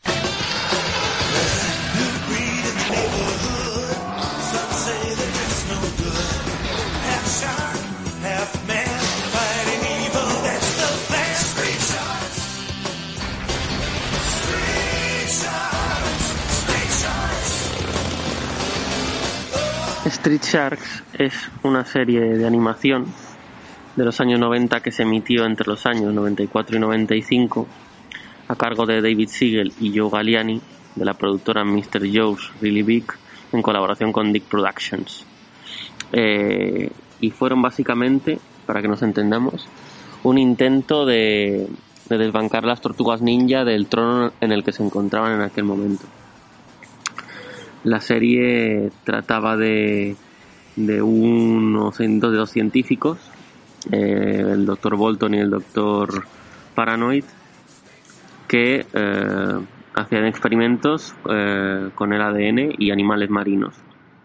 Entonces el doctor Bolton quería emplear eso para, para el bien, digamos, el doctor Paranoid pues quería usarlo para, para, para mutar para mutar animales y hacerlos que estén a su servicio. Bueno clásico clásica premisa de villano.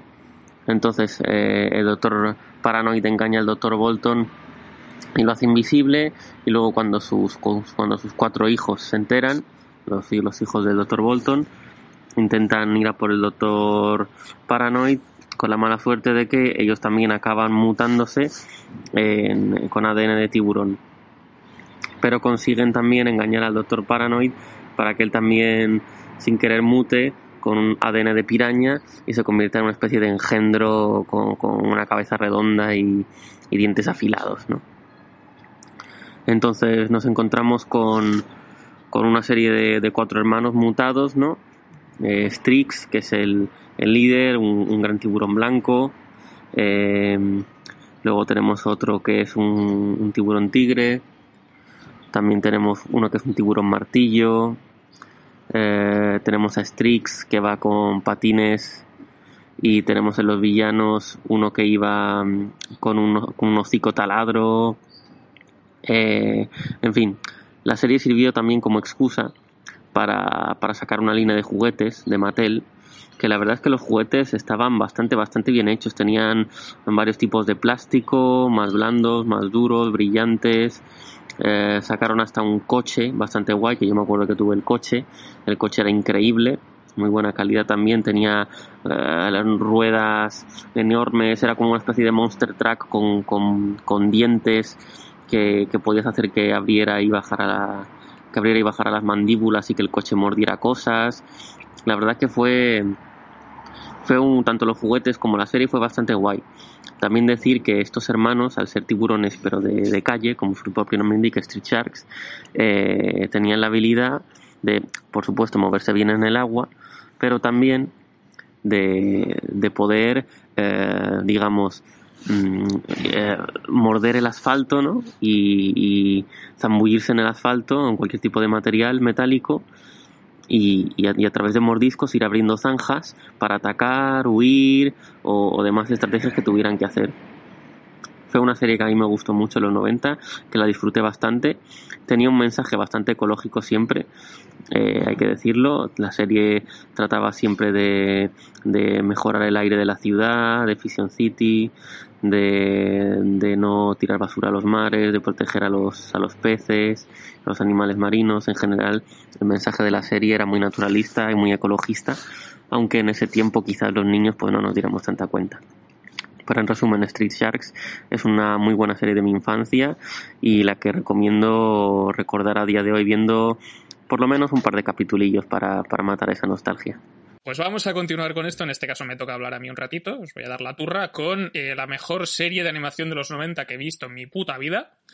Eh, que se llama Gargoyles, Héroes Mitológicos. Hace mil años, el mundo se regía por la superstición y la espada. Una época de oscurantismo, un mundo de terror. La era de las gárgolas. Estatuas de piedra de día, guerreros de noche. Fuimos traicionados por los humanos a los que juramos proteger. Producción de Disney, que uh -huh. además se creó originalmente para competir contra Dragon Ball, pero le salió. No, contra Power Rangers, perdón. Ah, LOL. Y, sal, y la jugada le salió mal. En parte por eso solo, comillas, solo tuvo eh, en televisión tres temporadas. Eh, fueron en total unos 78 episodios. Todos ellos están disponibles en Disney Plus. Fue de las primeras series que se puso en Disney Plus España. Eh, obviamente me metí unos cuantos episodios en vena, que es un serión. Y además, a diferencia de otras tantas series, estaba enfocada al público infantil, pero no tenía tramas autoconclusivas o no demasiado autoconclusivas. Tenía una trama central muy grande, eh, que además, y para quien la recuerde vagamente, no haya podido refrescarla, en este caso tenemos un grupo de, de, gargo, de, gárgolas, de seres mitológicos que eh, son como criaturas ancestrales que se dedican a proteger, a proteger un reino durante la, durante la edad, la edad Media, creo que era por Escocia, si no voy mal. Eh, y por una maldición se quedan convertidas en piedra porque se vuelven de piedra durante, durante el día pero eh, eh, se, se, se, en piedra permanentemente hasta la actualidad de por aquel entonces, hasta Nueva York, que las transportan allí. Entonces resucitan, la maldición se rompe y se dedican pues a proteger, a proteger la ciudad, a proteger el, el país. Nuestro protagonista, nuestro jefe, era Goliath, que por cierto, si no voy mal, de los pocos personajes que había que conservaba su nombre antiguo, eh, Goliath era el puto amo. O sea, yo creo que como personaje guay eh, teníamos a este sí. señor. A mí me gustaba mucho porque la, todos tienen alas, todos vuelan, pero se enganchan las puntas de las alas y el tío parecía que llevaba capa. Oh. Eh, sí. súper elegante. y por otra parte, pues teníamos otros compañeros. En este caso tenía Broadway, que era como la gárgola, era el gordo del grupo, ¿no? El que se ponía hasta el culo de comer. Después teníamos a Brooklyn, que era, pues, eh, era, era rojizo, tenía una, una, melena blanca, a lo mejor os suena. Eh, después estaba Lexington, que era como el más jovencillo, el pequeño, era como el Michelangelo del grupo, por decirlo de alguna manera. Y después estaba Hudson, que era la gárgola vieja, era como el mentor del equipo, el sabio, el que siempre tenía consejos por allí. Eh, Dani. acabo de caer con la edad y con el conocimiento de que son todos barrios de Nueva York. Además, lo, Sí. lo comentan en los primeros episodios de la serie cuando les, porque les bautizan, les bautizan, ¿no? Se ponen los nombres ellos y por el tema de por qué es cada barrio de Nueva York y tal. Y efectivamente pasa esto. Además, la compañera que tenía Goliath y el demás de los demás miembros es Elisa Maza, que será una agente de policía que se dedicaba pues a ayudarles y a colaborar con ellos. Y luego, como entre otros tantos personajes, el villano principal era un tío que se llamaba David Shanatos, que me parece un nombre de villano de puta madre Pues sí. llamarte Shanatos. Y, y luego también estaba Demona por allí, que era un personaje que aparecía más tarde, que resultaba que era pues pareja de Goliath, pero luego se volvía mala. Juanga, Que, de hecho, Goliath no se cambió el nombre porque le tocó el Bronx. Y tú vas a ser Leganés. a ver, eh, tengo San Vicente dels Horts, eh, Nah, me quedo con Rocky Didi. Alicante. Bueno, Hombre, y hablando de nombres, de Mona la Mala, nadie se esperaba eso. nadie se esperaba que se volviese mala, efectivamente. Y no había, no había un- como una gárgola PRT. Sí. Sí, también me, me he dejado esa, que era la, la, la gárgola mascota, entre comillas. Que era, que era Bronch. Era Ah, Bronx. ah, mira. Estaba cogido ya. Lo que sobra Eh, se lo damos de comer al perro, pues mira. que esta era la única que no tenía, sí, era como un perro, no, no podía hablar ni nada. Y era más bien una mascota. Eh, luego para, como de curiosidad, como algunos detalles, eh, la, eh, la serie originalmente estaba creada por un señor llamado Greg Weisman, que también fue guionista de DC Comics durante algún tiempo y ahora está, ha estado trabajando en series de animación. Eh, pero escribió prácticamente todos los episodios de la serie, salvo la tercera temporada, que solo escribió el primer capítulo. Y para él, la tercera temporada no es canon, eh, sino que el canon original de la serie continúa en cómics, tanto en Marvel Comics en los años 90 como en 2008, en una editorial muy pequeña, que ahora no recuerdo el nombre, pero bueno, que continuaba durante varios números, pero al final la editorial pues canceló el proyecto porque Disney la licencia les salía muy cara y dijeron, oye, mira, Greg Weisman, vete a la mierda. Eh, y así se quedó pues más o menos colgada. Aquí no recuerdo en España dónde se, dónde se emitió por primera vez, porque en Estados Televisión Unidos... española. Sí, ¿verdad? Sí. Empezó en el año española. 94, eh, en Estados Unidos empezó en el 94 hasta el año 97. Aquí llegó poco después y recuerdo que además de televisión española, años después se podía ver también en Fox Kids. Eh, sí, pues si alguno la pide rebote. Pero bueno, que la tenéis disponible en, en Disney en Disney Plus y yo la recomiendo mucho porque tiene rezuma épica por todos lados. Está, está muy bien. Ha envejecido muy bien esta serie. Buena banda sonora también. Hará un Action seguro, ya verás. Ojalá. Dijo Jordan Peele hace unos años que le, que le- que le haría ilusión. Bien. Sigo esperando. Y ya sobre el racismo, pero bien. Sí, sí, bueno, son la- la- las górgolas son como una especie y racismo interespecial o yo qué sé. Bueno, vamos a continuar. En este caso vamos con la segunda vuelta. Juanga, te toca otra vez. Y me parece que tienes que jugar para ganar. Sí, sí, sí, siempre con el balón en los pies. Pues vengo a hablar de, de una serie que, que motivó a muchísimos niños a jugar a fútbol. De hecho, motivó a muchísimos jugadores de fútbol profesionales de Japón a jugar a fútbol. Y no es otra que, que Oliver y Benji, campeones. No campeones la, la última de Javier Fesser, sino... no sé, campeones. ¡Campeones!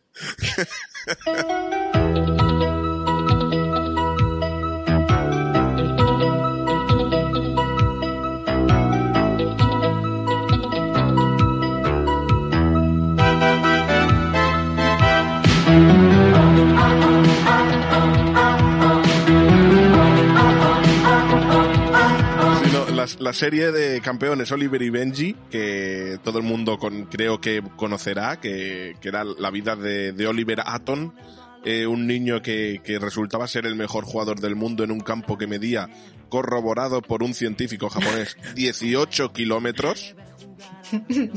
Eso, eso es verdad, es una curiosidad que he leído, 18 kilómetros de campo.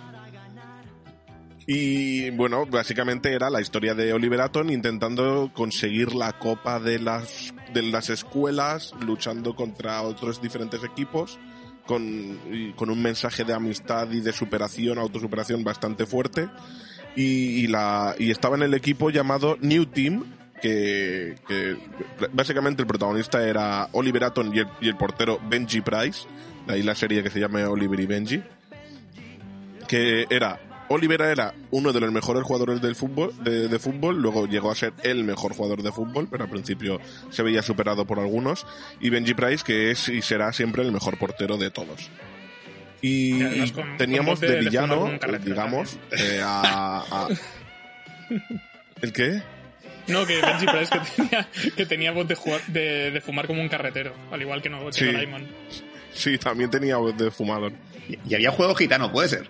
Sí, ahora, el, el enemigo de, de, de Oliver Atom, que era jugador del Tojo, el mejor jugador del Tojo, que se llamaba Mark Lenders, que era el gitano.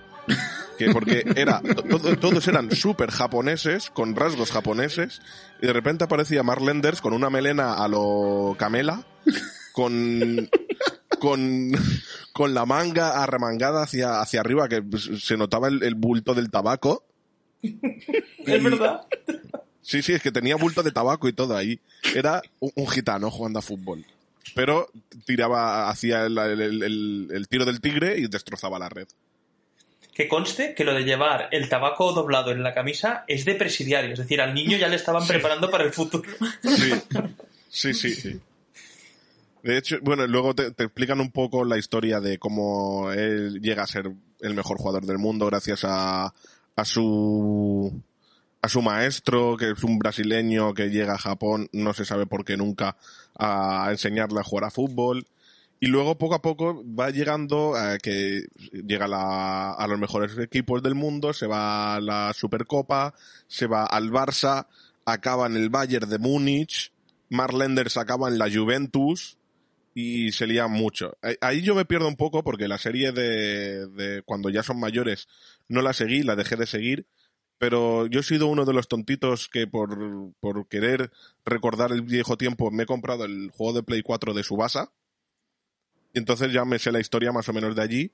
Y hay muchísimos jugadores que, inspirados en, en jugadores de verdad. De hecho, ahí está eh, el Kaiser, que le llaman, que es un jugador alemán que se, le, apoyaba, le, apellidaban el, le apodaban el Kaiser también. Hay un jugador argentino que no, no sé, se llama Diego, eh, claro icono a Diego Maradona, pero tú lo ves y es Messi. Y, y no sé, hay, hay muchos, muchos detallitos así en, en la última serie de cuando ya son mayores. Vale, eh, Antonio creo que has levantado la mano antes. Sí. Primero quería comentar. Probablemente Mark Lender jugaba también para que sus primos mientras robasen el cobre del estadio. Sí, 18 kilómetros de cobre, ¿eh? Tela. Segundo, que quería comentar que la intro de España está sacada de la intro en italiano de Lupin III. Es cierto. Del anime de Lupin III. Joder. Y si pones el vinilo del opening hacia atrás, dice Viva Hitler. Esto también, lo vi en internet. Mark Lenders era productor y editor de la serie. Robaba hasta de otros animes. Sí. Bueno, un saludo a toda la gente gitana que nos está escuchando. Sí, a ver. No me, no me quemé la fachada de la casa. Acordad que ha dicho que es de Murcia, lo digo por si queréis saber dónde localizarlo. Por si queréis recortar el rango de búsqueda. Bueno, eh, Dani, dime. Sí, dos curiosidades. Lo primero de todo, completando lo que acaba de decir Tony. Eh, mi barrio es gitano, por favor, no me rajéis las ruedas del coche. No tengo nada que ver con esto. Y segundo, esto es más bien una pregunta hacia los que os acordéis de la serie. ¿Es posible que realmente no se fuera al Barça, sino que se fuese al Barcelona Fútbol Pie? Pues Sí. posible. Sí, por nombre seguro. Es que me, me llamó Pero la el- atención porque vi algunos capítulos sueltos, porque a mí me gusta realmente cuando son jovencitos, cuando él realmente no es bueno, cuando él realmente es uno de los mejores jugadores, pero no el más mejor. Y, Sí. y vi después unos en el futuro que se llamaban Capitán Subasa en vez de llamarse campeones o, o Sí. ya- como, se, como se llame después, o Oliver y Benji, era Capitán Subasa. Es que la serie se llama Capitán, Captain Subasa en Japón. Captain Subasa, sí. Pues Sí. Yo, lo lia- yo me liaba con otra serie de, de Captain Subasa también, que, que me gustaba más que esta. Y vi un par de episodios, incluso me pareció que había historias así en plan que realmente estaba en coma también y que le faltaban los pies o que tenía algún tipo de enfermedad o... Sí, es, es un final que quería llegar a, eso también. Eh, hay un mito, que se, se ha, dicho ya que es un mito porque es, otra serie que no tiene final, pero y la gente, los fans han decidido buscarle un final, que la han decidido que, porque el primer capítulo de Oliver y Benji, vemos a Oliver con un balón en, en los brazos que va a cruzar la calle, un camión choca con- contra él, lo atropella, y mágicamente se ha salvado porque el balón le ha servido de airbag. Entonces, eh, los, los fans dicen que, ¿qué coño? Un balón le va a ser- servir de airbag. En realidad, todo esto es un sueño de Oliver y Benji sin piernas, en coma, en una cama de hospital, y que su sueño era ser futbolista y nunca va a llegar a ser futbolista porque no tiene piernas. Vaya. Ahí sí podría ser campeones 2000, 2019, creo. Sí. Ahí sí podría serlo. Que además ha tenido, esta serie tuvo varios remakes y varios de ellos llegaron a España, porque estaba Oliver y Benji. Eh, supercampeones, creo. Sí, Campeones hacia el Mundial. sí. Que ahí es cuando empieza con el Barça. Yo ahí me quedé en la tercera, ya no sé que han sacado un remake hace un par de años en Japón también, no sé si ha llegado aquí. Pero, pero bueno, también es, es como Doraemon, también se retroalimenta hasta donde yo sé. Sí, que el videojuego de Subasa narra eso, narra eh, eh, Oliver y Benji y luego narra campeones hacia el mundial, que es ya Oliver, Marlenders, Benji, unos cuantos más que hacen el mundial, que hacen el equipo de Japón y se van a Alemania, creo, o, o, o no sé dónde, no me acuerdo, a hacer el mundial y se, se juegan contra Alemania, Francia, eh, creo que está Senegal por ahí también, eh, Italia y etcétera, etcétera. Argentina. Luego, lo, lo mejor, yo quiero decir ya para acabar, que lo mejor para mí de Oliver y Benji es y siempre será el monólogo de Dani Mateo. Sí. Porque eh, eh, es básicamente una crítica a la lógica y a la física que tenía esta serie. Porque ya lo he dicho, 18 kilómetros de campo, eh, jugadas como la catapulta infernal. Y si no queréis ver Oliver y Benji, si no lo habéis visto, eh, primero compraos una infancia y luego eh, veo- veo- vero- veros el, el- el monólogo de, de Dani Mateo. Genial. Pues con esto y un bizcocho vamos a continuar. Antonio, te toca con tu segunda serie, así que cuando quieras. Bueno, eh, más allá de, de todo lo que de todo lo que habéis comentado, 80, 90, hoy vamos a romper las reglas del juego. Recordemos que tengo 14 años y vamos a hablar de Dragon Ball. Nah, nah, ya os gustaría. Vamos a hablar de Bob Esponja. Sí, porque eso es algo que no hemos comentado. No vamos a hablar de Dragon Ball en este podcast. O sea que sí. Te lo aviso, números. O sea, soy una persona concreta, números, te aviso. No voy a hablar de Dragon Ball. Fastídiate. Digo fastídiate solo porque me oye mi madre, pero fastídiate. Hola, mamá. No, no, no. a ver, el caso. Eh, la Bob Esponja habla de. Vamos a hacer. Vamos a hablar de Bob Esponja. ¿Estáis listos, chicos? ¡Sí, ¡Más fuerte! ¡Sí, ¡Uh! Él vive en la piña debajo del mar. Su cuerpo amarillo absorbe sin más. El mejor amigo que puedes tener. Nos habla de pues la vida de un señor llamado Bob Esponja, que es una esponja que vive en el mar, en una piña, junto a su mejor amigo Patricio Estrella, que es una estrella de mar. Eh, su vecino Calamardo, que es un pulpo, por contradictorio que suene, es un pulpo. De mar, supongo también. No, de, no, de campo. De río, es de río. Espero que no sea de desagüe, la verdad. Eh, tenemos también a su amiga Arenita, eh, que es una ardilla que con, un, con un traje para evitar morirse, porque es una ardilla debajo del mar. No sé cómo no se muere por la presión atmosférica, pero bueno. Plan, eso debería reventar. Mm. Estando tan, tan profundo debajo del agua, debería reventar el cristal y morirse en, en segundos, pero bueno. Bueno, ya, ya, ya habla- hablaremos también de la lógica y física de Bob Esponja, que creo que supera la de Oliver y Benji. Como ma- piscin- piscinas de agua. Si vuestra mayor preocupación o- era la ardilla debajo del mar con una burbuja, no visteis muy bien la serie, porque hay mucha hay mucha Sí. mierda en esa serie. Señor cangrejo poniéndose auriculares en los ojos, ve gente bebiendo agua debajo del agua. Gente bebiendo cosas debajo del agua en general. El caso es que eh, pues la historia va, va sobre sus aventuras y también es explotado en una trampa de cangrejos que es una hamburguesería donde trabaja un señor llamado Eugene Cangrejo que es catalán por su afán por el dinero y tiene un enemigo que pues, tiene un restaurante que se llama Plankton y les hace la competencia pero en plan mal, ¿sabes? O sea, es como Taco Bell y McDonald's, es un poco bueno. No lo haces mal, pero hay gente que lo hace mucho mejor. El caso es que partiendo de esta simple base, pues se han sacado eh, un montonazo de cosas porque la serie se ha ido prolongando a lo largo del tiempo. No tiene una, no tiene realmente un argumento muy muy potente, o sea, no tiene ahí una trama central va sobre las aventuras de, qué le puede pasar a un ser que vive debajo del agua, debajo del agua. Muchas de las historias, por ejemplo, se desarrollan en el crustáceo crujiente, en las cosas que le pasan ahí, porque trabaja junto a su vecino Calamardo en el sitio y básicamente venden hamburguesas, o sea, como no sé, simulación de simulación de español que estudia diseño gráfico. Sí.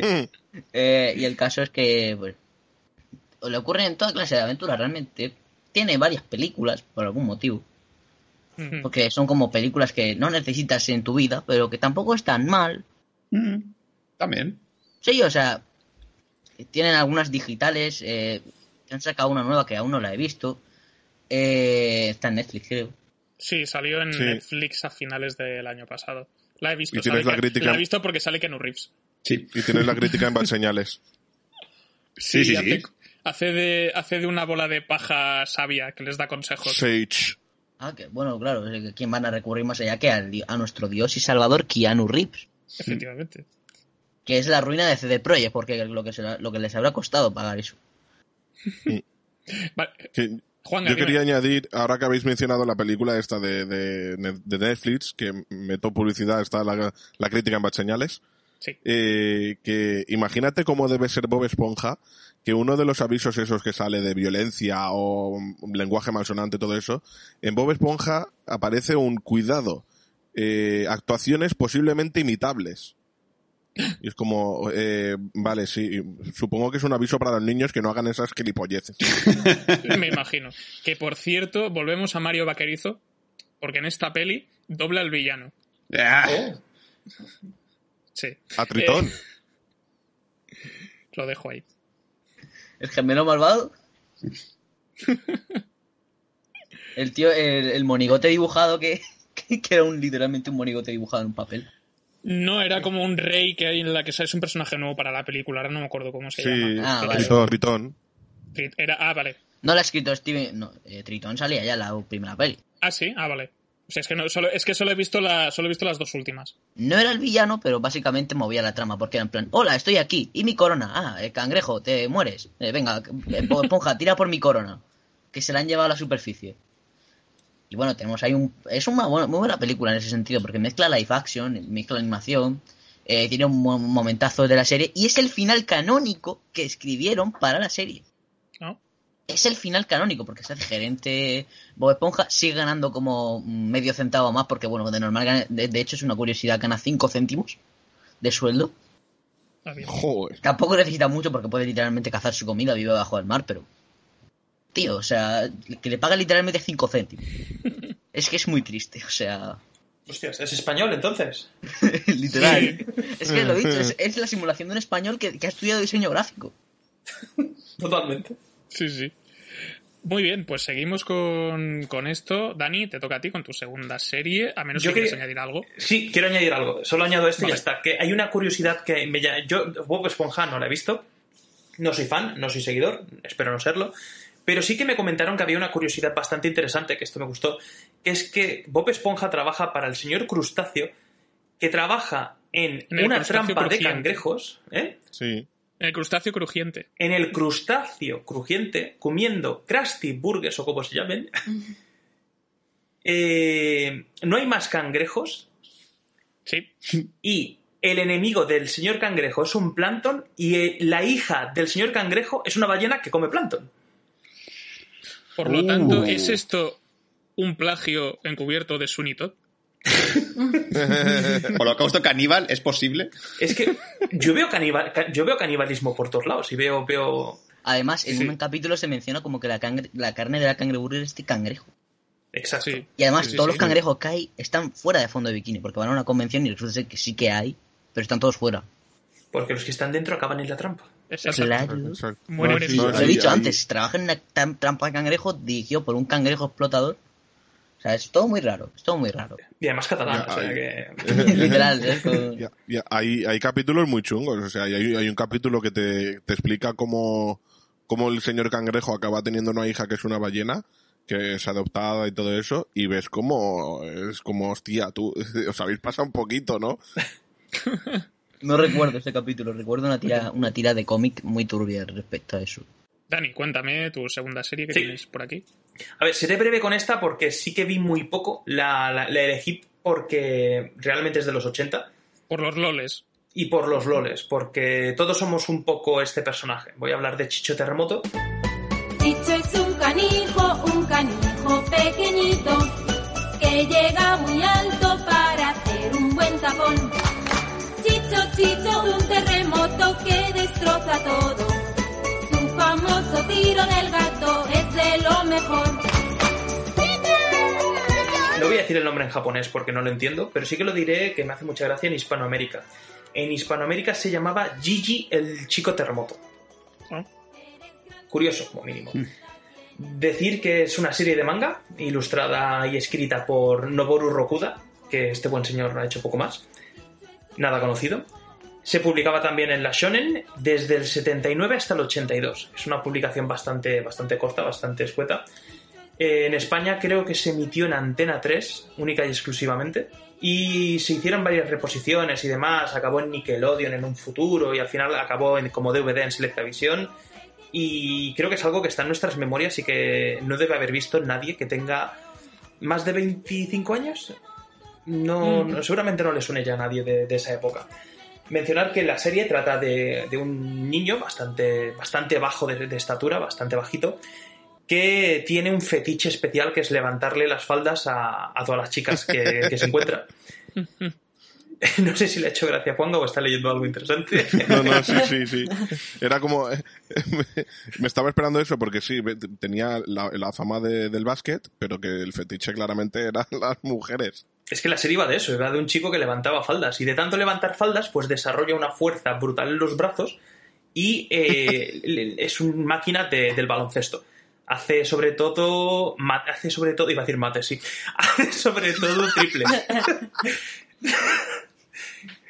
Y luego un creció y creció y se convirtió en diputado de Vox. Totalmente. Pues se enamora de una chica, eh, la chica se llama Kane, y eh, de alguna manera turbia y rara, pues se mete en el equipo de baloncesto, porque ya, ya dicen que es un crack en el baloncesto, y su frase más famosa durante toda la serie es tres puntos, colega. Tres puntos, colega, porque de ahí le gustaba, le encantaba tirar triples, y los tiraba de una forma bastante peculiar, que era cogiendo la bola hacia abajo y empujando hacia arriba, que es exactamente el mismo movimiento que hacía cuando Levantaba. levantaba las faldas de, de las chicas. Mm. ¿Vale? Eh, mencionar que lo que más recuerdo de esta serie es, perturba- es perturbador porque es un perro con calzoncillos. Sí. Es verdad. Que el perro, Sí. luego había momentos del capítulo en que se volvía médico y te explicaba cosas enseñando una pizarra, creo que eh, jugadas de baloncesto, ¿puede ser? Exacto. Era, Sí. era como el narrador a veces, eh, Sí. expl- explicaba las jugadas, explicaba lo que pasaba. Y tenía un rol bastante perturbador, además que estaba enamorado de la dueña, que la dueña era Kane, la chica de la que estaba enamorado él.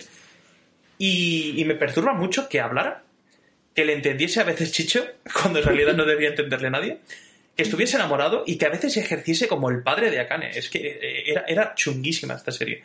Yo vi muy pocos capítulos, pero los pocos que vi se me grabaron a fuego, porque incluso creo recordar que empieza jugando a más juegos, a más deportes. Empieza con el ping-pong, que reta a varios chicos y sí, juega ping-pong y demás. Cosa que también es curiosa, porque como un chico de metro veinte llegaba a- al tablero siquiera, a la mesa, no, no tiene mucho sentido. Pero bueno, digamos que la elegí por los loles, porque me hacía mucha gracia ver cómo levantaba faldas, porque él buscaba las braguitas blancas, porque según Sí. él, el blanco era la pulcritud y tenía que ser todas las braguitas blancas. De hecho, si levantaba faldas y eran de otros colores, ni le interesaba. Y, y si levantaba faldas y eran blancas con algún tono marrón, Menos, no le gustaban Menos ya. todavía. No, La pureza eso la no. porra. Bueno, puro, puro. Y re- recuerdo también que obviamente la moneda, o sea, los- cuando hablaban de dinero, de monedas, eh, lo pasaban a pesetas. Hablaban de pesetas. Era muy de aquel entonces porque nadie sabía lo que eran unos yenes. Pero sí, es, es una serie un poco jodida de ver ahora. Mm. O sea, espe- a ver si Disney Star la trae. Estaría Mm. guay. Déjame añadir que por una vez España ha ganado a Sudamérica y está entera en YouTube. Bien, ¡Oh! hombre. Por algo que ganamos. me la veré. Esa es mi Españita. La perversión, ¿no? Realmente. Faldas voy a traducirlo todo de una. Muy bien.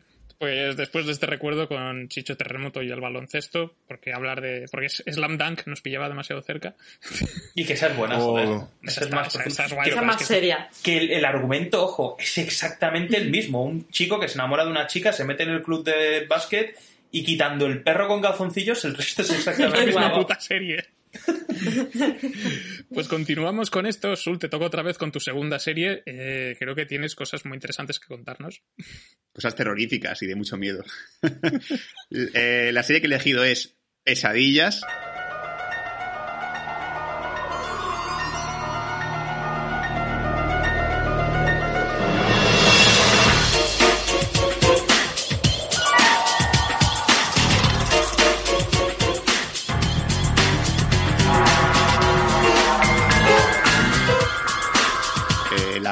En las novelas de R. L. Stein.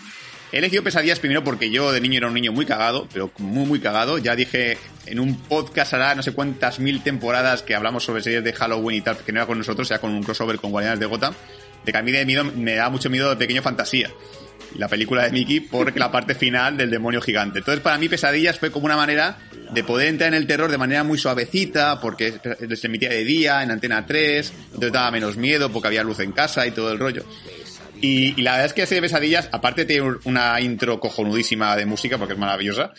eh, está en Netflix, ¿vale? Me he visto la primera temporada porque Netflix tiene la primera temporada un poco con capítulos sueltos, no la tiene entera. Por favor, qué puta mierda de serie la pesadilla. Yo ahora mismo, Era muy mala. si estáis deprimidos, si estáis de bajón, por favor, pillaos un pack de seis birras, compraos una pizza y poneros a ver pesadillas con colegas, porque es la cosa más descojonante que hay. Es que es mala a rabiar, pero mala de diálogos malísimos, tramas súper absurdas y sobre todo tiene una cosa maravillosa porque esto creo que también está en los libros, yo, yo nunca llegué llegué a leer un libro de, de pesadillas, que siempre hay un giro final. El giro Sí. final puede ser la gilipollez más grande que se te ocurra, pero siempre hay un giro final. Siempre de repente aparece alguien de fondo riéndose. y es como, ¡oh! ¡oh! Que hay otro villano detrás. Es una maravilla. Eh, también me he visto las películas, las que hicieron hace poco, hace pocos años con Jack Black y tal. La primera más o menos está bien. La segunda es una sacapastas de cojones. Es reparto desconocido Sí. sacado de telenovela. Eh, Jack Black hace un cameo en la peli, efectos especiales más cutres, o sea, la típica segunda parte de la, la típica segunda parte de Disney de VHS, ¿no? Pues, pues esa es la segunda de, de pesadillas. Y solo como dato curioso, porque realmente bueno, a nivel de datos curiosos hay pues capítulos especiales que también se basan en los libros, el muñequito, por ejemplo, eh, ay, no me acuerdo el nombre del muñeco. Slappy. Slappy. Eh, que- y muchos capítulos sacados de novelas de verdad, porque hay un capítulo sobre la momia, por ejemplo, que es como, vale, la habéis copiado directamente. ¿Para qué, para qué, ahorraros, para qué ahorraros en, en- en ideas nuevas? Es que el, el escritor L. Stein ha, ha vendido más que Stephen King. o sea, Sí, las cosas como son. Sí. Sí, sí. Y mira que son cutres sus novelas, sus libros, porque son bastante malos. Es más, si me han escuchado un podcast se llamaba Temblad, muchachos, temblad, o algo así. Sí, sí, sí. Que los leen en directo es un podcast muy recomendable porque lee los libros, lee, lee los libros en directo y son bastante malos. Y, Y se, lo, lo- lo aderezan con chistes porque es que la- la- los libros dan mucho de sí. Yo leí alguno, El Cuco Maldito y alguno más, y son una mierda de libros. Eh, los capítulos son bastante calco de, la- de los libros también, o sea, más o menos, si veis. Lo de. Si, si fuese la lectura obligatoria en el colegio, te podrías ver el, capi- algún, el capítulo de la serie y te quedas tan ancho. Pero sí, lo del el giro de Stein, que lo llaman en, Temblat, en muchas Temblat, se aplica en todos los episodios en todas las novelas. Eh, Sí. Dani, cuéntame. Sí, yo quiero destacar que era de esos gilipollas que se leían las, no- las, las novelas. A mí me encantaban. Yo, de niño, recuerdo que mi abuelo se ve que le hizo gracia que me compraba las novelas y me las iba leyendo, y a mí, por lo visto, me, me encantaban. Y de hecho, tengo, guardo todavía algunos. Sí, tenemos alguno en el salón. Yo tengo algunos porque me gustaban mucho. Y tengo uno que me encanta, que es uno en el que tú eliges cómo, cómo avanza la historia. Sí, era un sí. libro de pesadilla que. Creo que era del, Museo del Terror o algo por el estilo. Y, y no sé por qué, pero le tengo que dar la razón a Azul. Los recuerdo buenos, los recuerdo de eso, de pasármelo bien y de que mi abuelo me los comprara. Releí uno hará un par de años y dije, me leí esta puta mierda. Puta si esto es Sí. este no está ni bien escrito, ¿no? Era, era, era bastante horroroso y, y no por el terror, no por el terror. Juanga. Yo eso, yo también eh, tengo un libro, todavía lo tengo, de pesadillas, y luego me ya me pasé a Pesadillas, elige tu final, que de esos debo tener cuatro o cinco. Y, y recuerdo, eh, en su época me gustó, ahora lo que más, más o menos lo que recuerdo es una puta mierda, porque el libro que tengo de pesadillas, que no es de Elige tu final, es, hay algo en el, fre- hay algo, hay algo bajo el fregadero. Sí. Sí, qué capítulo y, de eso. Y trat- sí, pues trataba como de una esponja maligna. Ay, me Era una acuerdo. fumada increíble. Sí, Pues ese sí. libro lo tengo y es como cuando lo cuando vi el título me vino a la, a la mente flashazos de lo que iba y dije, ¿en serio yo leía esta mierda? Eh, Ese capítulo está en Netflix también, lo tienes por si lo Yo quieres lo revisar. el capítulo. Mm. El giro, el giro está en es que cuando estaban buscando sobre la esponja maldita esta que y tal, le dice, bueno, menos mal que es la esponja maldita y no la, la patata asesina, porque puede ser peor. Y al final del capítulo la niña recibe del super una patata asesina, y es como ese es el giro, ¿no? Y tiene como dientes. Sí. Por cierto, me- mientras estaba viendo la serie, porque claro, yo tenía curiosidad, pues, si, algún- pues si acaso había en la serie algún, cap- algún actor o actriz que fuese bueno, pues nada, la mayoría se han hecho pesadillas y poco más. Pero hoy que me he visto el capítulo último que está en Netflix, que es el capítulo de una cámara fotográfica que cuando haces una foto aparece tu, tu futuro accidente o muerte, bueno, accidente porque eso sepa niños, no puede, no puede morir nadie, accidente, te caes por la escalera o lo que fuese, el protagonista es Ryan Gosling. ¿Qué Uh. dices? Todo el mundo de- tiene un pasado. Sí, y, de ahí a la- y de ahí al estrellato, el joven Hércules. De ahí la la la, toma ya ahí. Sí. La hostia, Joder, tío. pues sí, Yo sí, eso es meteórico, no son historias. Y no lo hace mal, ¿eh? No sé qué ha pasado, que creo que han empeorado como actor, pero ahí no estaba nada mal. Bueno, en Yo como dije- estaba bien también, ¿eh? Sí, ahí sí. Era graciosa. Ah, gracias. Flashbacks de esta y decía, no, no, no puedo, no puedo. no puedo volver a eso. Corre, Ryan, corre. Yo como ya dije en, en- en el grupo que tenemos de Señales, ahora que Sula ha sacado esta serie, había una serie que yo quería meter, pero al final elegí las otras dos, que me parecía muchísimo mejor que Pesadillas, que es Cuentos de la Cripta. Sí. que eh, eso sí era, eran de dibujos animados, eran pequeñas historietas de terror igual que esto, pero como eran dibujos animados, te lo tomabas de otra forma. Sí, porque creo que, además, Cuentos de la Cripta, si no voy mal, creo que estaba basado en una serie de películas, que sí que eran Sí. live action y luego sacaron la serie de dibujos. Porque además luego en paralelo con Pesadillas también estaba la del Club de Medianoche, Mm. que creo que van a sacar un remake ahora dentro de no mucho y algunas más así de este rollo. Durante los 90 se llevaron bastante, pero Pesadillas... Yo creo que es más por la intro, del perro que le brillaban los ojos. Que hay, Sí. hay un capítulo que explica por qué sale ese perro, porque hay un capítulo Sí. que va sobre ese perro. Sí, sí, lo recuerdo bastante además ese capítulo. Pues nada, continuamos. Vero, te toca tu segunda serie, así que cuéntame. A ver, a ver esa katana. Si está... Esa katana la, la- la he estado afilando. No, la verdad es que es curioso porque eh, parece que me he centrado en espadachines, ¿no? Viendo la, Sí. viendo la temática, no dejamos el tema de, de- de los espadachines, solo que ahora lo ambientamos en un lugar más exótico. Eh, Rurouni Kenshin, o el guerrero samurái, como se tradujo de una manera tan hortera en España.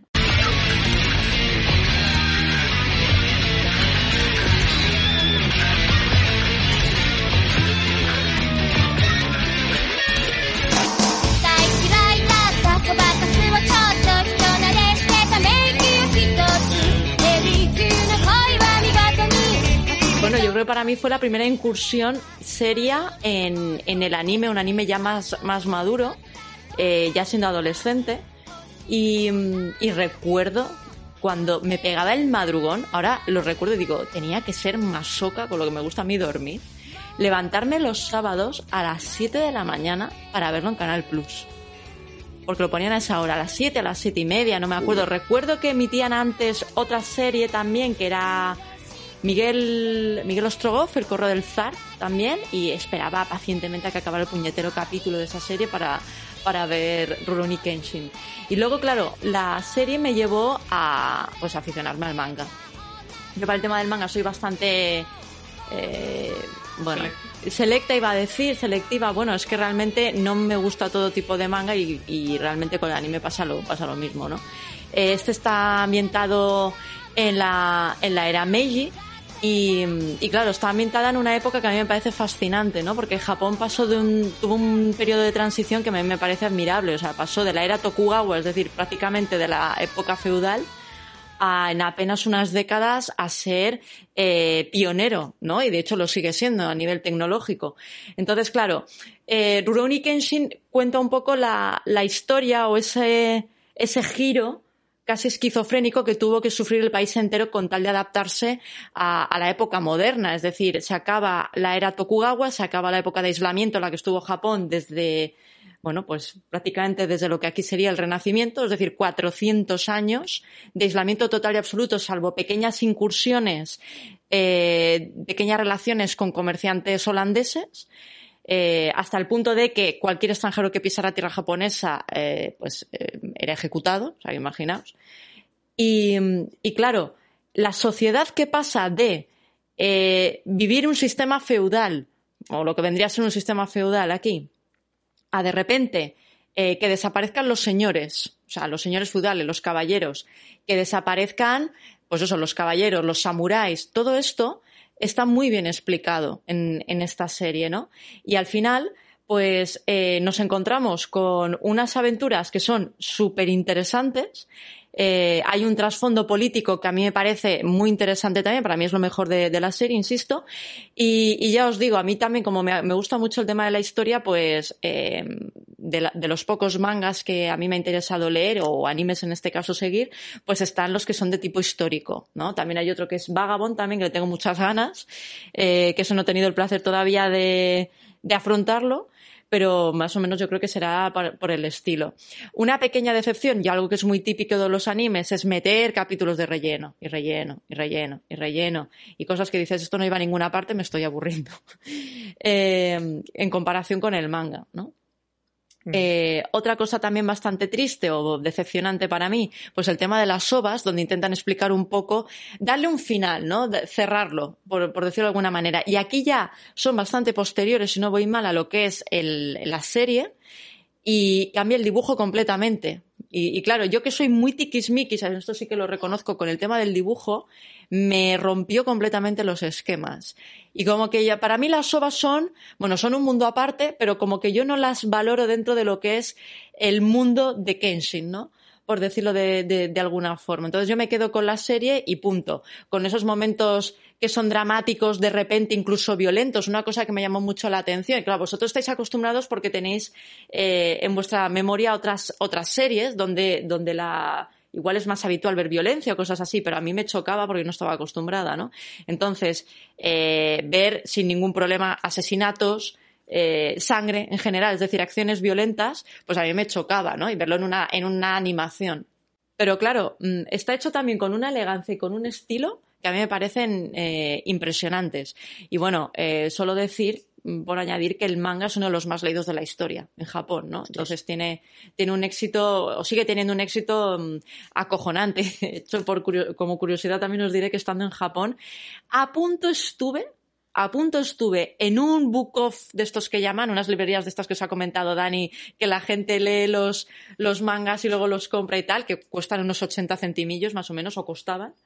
Eh, a punto estuve de llevarme la serie, o sea, la serie, la, la colección en Kansenban, es decir, una colección muy sí. guapa, porque aquí, como comentábamos antes, ¿no, Antonio, con el tema de, de, las editoriales españolas, aquí me hicieron un traje. La edición Kansenban es preciosa, pero eh, hicieron lo peor que pueden hacer con una serie, que es que la publicaban diversas editoriales. Con lo cual, ahora no se podrá ver, porque lo tengo, lo tengo en la estantería friki, eh, pasaba de repente a, a, editar la Panini, con lo cual el dibujo de, de, de, la katana, ¿no? que es el dibujo que tiene en conjunto todos los volúmenes si los, si los coleccionas, se rompía. Y luego lo volví a rescatar otra editorial, que era Norma, si no voy mal. O sea, total, que hicieron un puto desastre. Joder, y tengo la y tengo la colección hecha hecha hecha bueno mmm, a trozos, ¿no? Por, de, por, decirlo de alguna forma. El TOC eh, te da ahí cada vez que miras. Da, duele, porque imagínate un dibujo de una sí, katana sí. y tal, pues a punto estuve de llevármela en japonés, que no me hubiese servido para nada, pero era la, la fricada. Y además era un off que estaba en Higashi Koganei, que está a tomar por culo mano izquierda, de Tokio, para entendernos. Me llevó mi querido consorte en aquella, porque memorias de cuando era más jovencito y alocado, y que se alojó en una residencia para estudiantes allí, en su primer viaje y dijo, pues vamos a ver, porque tengo morriña y quiero ir a Higashi Koganei. Y bueno, digo, coño, pues a media hora, tres cuartos. ¿Nani? ¿Nani? Por favor, por favor, ¿eh? Y bueno, pues ahí encontramos un bucofu fantástico y baratísimo y ahí estuve a punto de llevarme la, la serie. Fricadas aparte, eh, pues yo creo que es una serie muy, muy recomendable para el que quiera eh, introducirse en el mundo del manga y tal y conocer un poco la historia de, de Japón, eh, esto, es fascinante. Es decir, como te explican en la transición de la era Tokugawa a la era Meiji, los cambios que hubo eh, y sobre todo lo dicho, ¿no? Insisto en el mérito que tiene el hacer que un país pase en apenas unas décadas a ser de los más modernos del mundo. O sea, es que es espectacular. Y el éxito que sigue teniendo esta franquicia, porque cuando fuimos a Japón con los dos juntos en 2010 2014, perdonad, se acaba de estrenar Live Action de Kenshin, que al final son tres películas, y estaba arrasando. O sea, tú veías los carteles de propaganda en, toda la, en todos los sitios, en todos los edificios. Publicidad de banco. O sea, publicidad de bancos y tal. Era una pasada. Bueno, también hay que decir que allí tienes, te montas en el metro y tienes mm, anuncios de Mario Bros. O sea, que también quiero decir que mm, son, los japoneses son fantásticos, ¿no? Para estas cosas. Solo. Quiero decir con esto que, que años después de la publicación y años después de la emisión, en el 96 si no voy mal, eh, esta serie estaba, eh, de- o sea, esta serie tenía muchísimo éxito todavía y gozaba de muchísima popularidad, ¿no? Y, y además, sí, además creo que en España la trilogía de pelis la, aquí la distribuyó Media 3 Studios, si no voy mal. Se pueden encontrar con, con bastante facilidad y creo que están en plataformas también.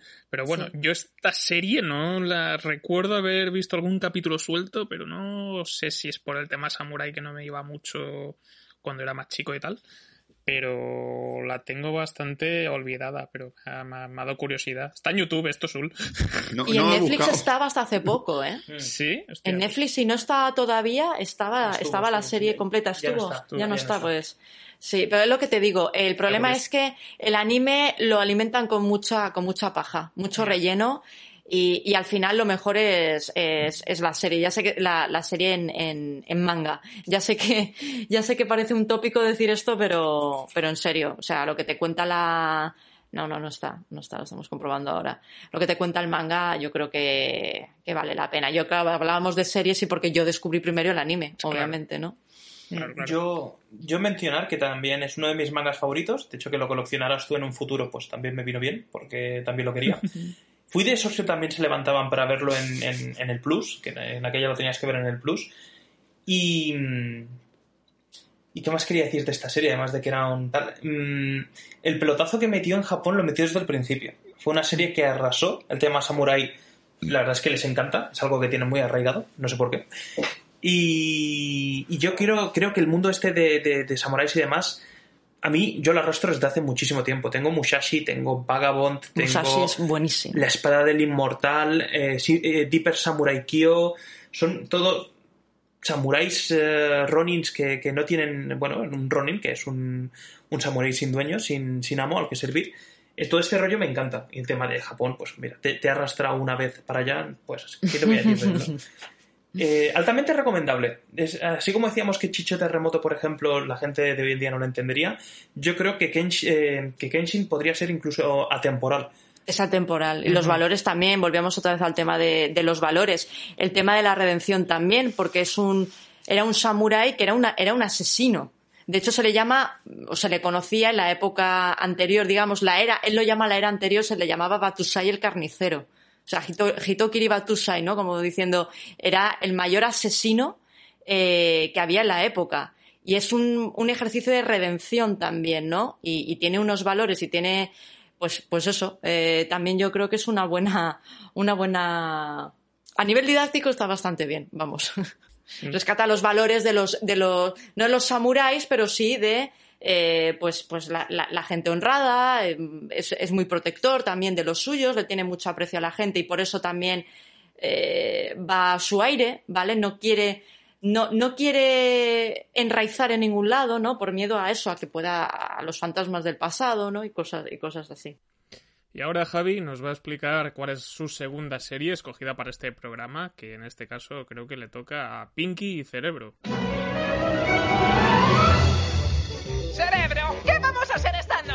mismo que hacemos todas las noches, Pinky. Tratar de conquistar al mundo. Pinky Cerebro, Pinky Cerebro. Uno es un genio, el otro no está de acuerdo. De laboratorio son. Pinky Cerebro es una serie creada por Tom Ruger de cuatro temporadas y 65 episodios en total, producida por Steven Spielberg y Tom Ruger también, entre otros, cada capítulo dura unos 30 minutos aproximadamente y eh, esto todo esto estuvo a cargo de, de Warner Bros. y de Amblin Entertainment, que es la empresa productora de Steven Spielberg, como todos ya sabemos.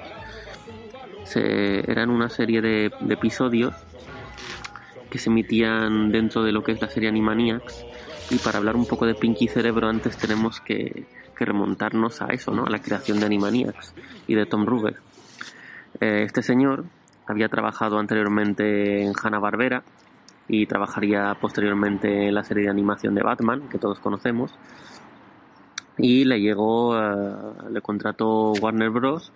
para, para hacer una serie de animación que, quería hacer, que querían hacer junto con Steven Spielberg.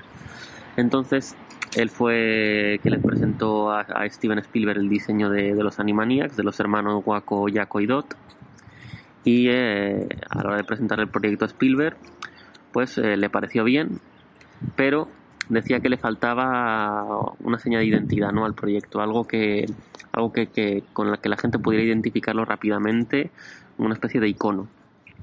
Y entonces Tom Ruger mm, pensó y le contestó que, que mejor icono que, el nombre de Steven Spielberg para, para atraer a la gente, ¿no? Eh, Steven Spielberg presenta Animaniacs, por ejemplo. A lo que Steven Spielberg le contestó que eso no era suficiente. Tenía que haber algo más, algo de la propia serie, que no dependiera de su nombre, para que tuviera entidad propia, un, icono propio de la serie. Entonces, Tom Ruger, eh, dándole vueltas a la cabeza, encontró ese icono cuando estaba a punto de meterse en el coche, en el parking de- del estudio de Warner Bros. Y no fue otra cosa que al ver el depósito de agua tan famoso de la Warner, que ahora todos conocemos, que al verlo le vino a la cabeza que ese debía de ser el gran icono, como luego acabó siendo. Por supuesto, Steven Spielberg le gustó la idea y se, se le dio luz verde a Animaniacs. Y luego a partir de ahí diseñó a dos ratones que se llaman Pinky Cerebro, o como se les puede conocer aquí en España, Iglesias y Rejón, que, que el tema principal, el hilo conductor, son que fueron modificados genéticamente y eh, un cerebro, como, como su nombre indica, es un auténtico portento de inteligencia y Pinky es su compañero que digamos que no es tan listo, por decirlo suavemente, es bastante tonto. Los, la serie trata básicamente de que cada noche tienen que hacer un plan, un plan para conquistar el mundo y como podemos como podemos adivinar, pues ninguno de ellos les va a salir bien. Pero mientras tanto, pues eh, podemos disfrutar de todas, todos los desastres que le van ocurriendo, todas las, todos los infortunios, podemos disfrutar del carisma de Cerebro, del carisma de Pinky. eh, he de decir que aquí nos llegó el doblaje latino, que lo disfrutamos muchísimo porque es- me parece un doblaje bastante, bastante bueno. Creo que las voces casan perfectamente con, el, con cada personaje, ¿no? La voz de Cerebro más grave, más seca, más seria, y la voz de Pinky más aguda, más alegre, más naif, ¿no? Totalmente acorde con el personaje. Luego, después de, de esa serie de, de 65 episodios, quisieron estirar un poco más el chicle, haciendo un spin-off que era Pinky, Elmira y Cerebro, que bueno, yo no llegué a ver ningún capítulo y me enteré hace poco de que existía, pero fue un absoluto fracaso. Entonces nos encontramos con que Pinky Cerebro sigue siendo una serie muy disfrutable de los 90, que animo a todo el mundo a que se vea un par de capítulos para recordar. No son, como ya he dicho, no son muy, no son muy largos, duran unos 20 y 30 minutos. Y, animo a todo, a todo el que quiera a, a recordar un poco su infancia y a reírse viendo a estos simpáticos ratoncitos. Guay. Pues con, me toca a mí cerrar un poco la, la, selección que tenemos para hoy y en este caso me voy a ir a un poco voy a ir a tiro fijo con esta que es una serie de Marvel. Diría que la primera serie de Marvel que yo vi que es Spider-Man o como decía en la cabecera Spider-Man. Spider-Man.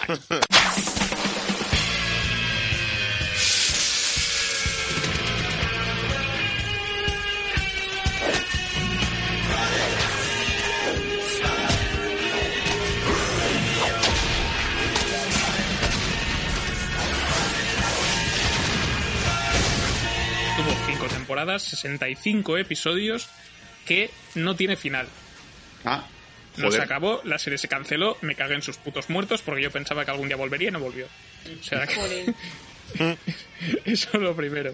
Eh, se creó allá por el año 94, duró hasta el año 98 en Estados Unidos. Aquí creo que la emitía Antena 3 la primera vez. También se pudo ver después en Fox Kids.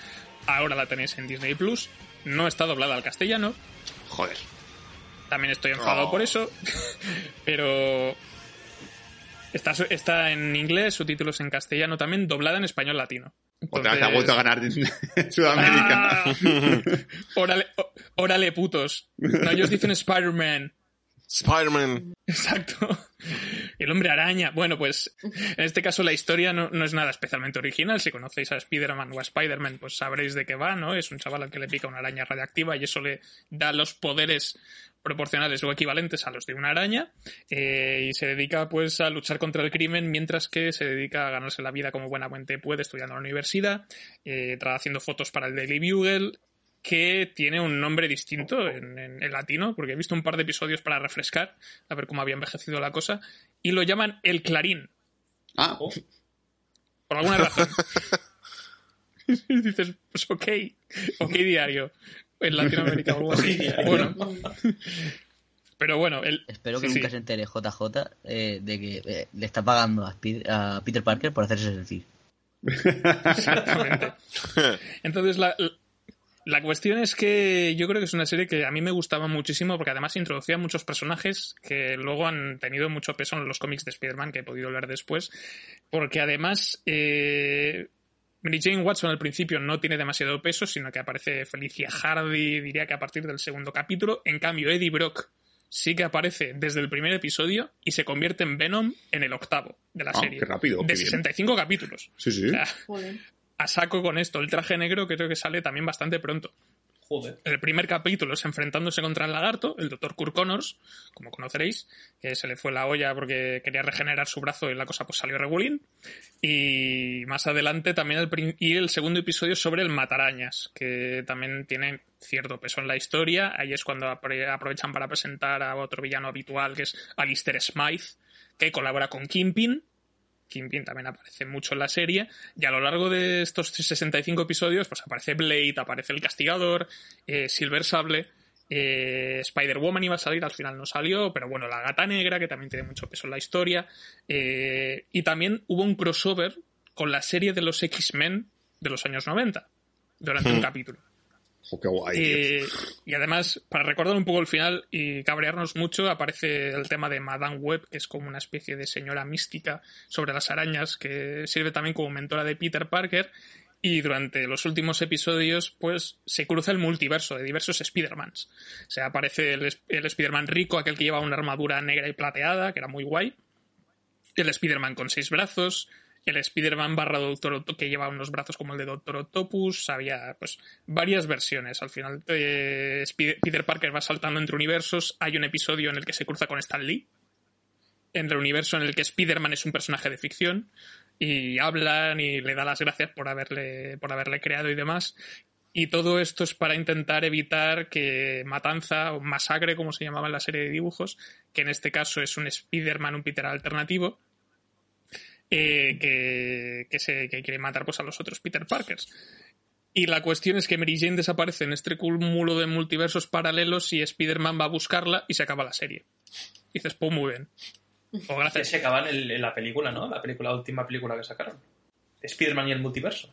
Yo he encontrado el motivo de por qué le llaman el clarín y es otra vez la manía de los latinos de traducir todo al a, al A su mundo. A su idioma. a, a- a su, a su idi- no o sea de traducir todo al pie de la letra o sea bugle en, en inglés es clarín Y se quedan tan, tan Ah, anchos. y se quedan así tan exacto. anchos. Sí, Bueno, pero tócate eh, los exacto. cojones, porque después, eh, después eh, le- les da por doblar Juego de Tronos y dicen King's Landing. No, di- no dicen Desembarco del Rey. ya Y luego cuando les viene Bruce Wayne es Bruno Díaz. Eh, exacto Ricardo Tapia Es igual y es igual que en Nemo que cuando hacen lo utilizan de cebo aquí en España decimos cebo pues en Latinoamérica dicen tiburoncín es verdad es verdad eh Molford. Pues, pues ya digo, yo creo que la serie de animación de Spider-Man pues fue una de las principales razones porque ya yo ahora tenga 30 años y siga leyendo cómics. O sea que maldito seas Stan Lee.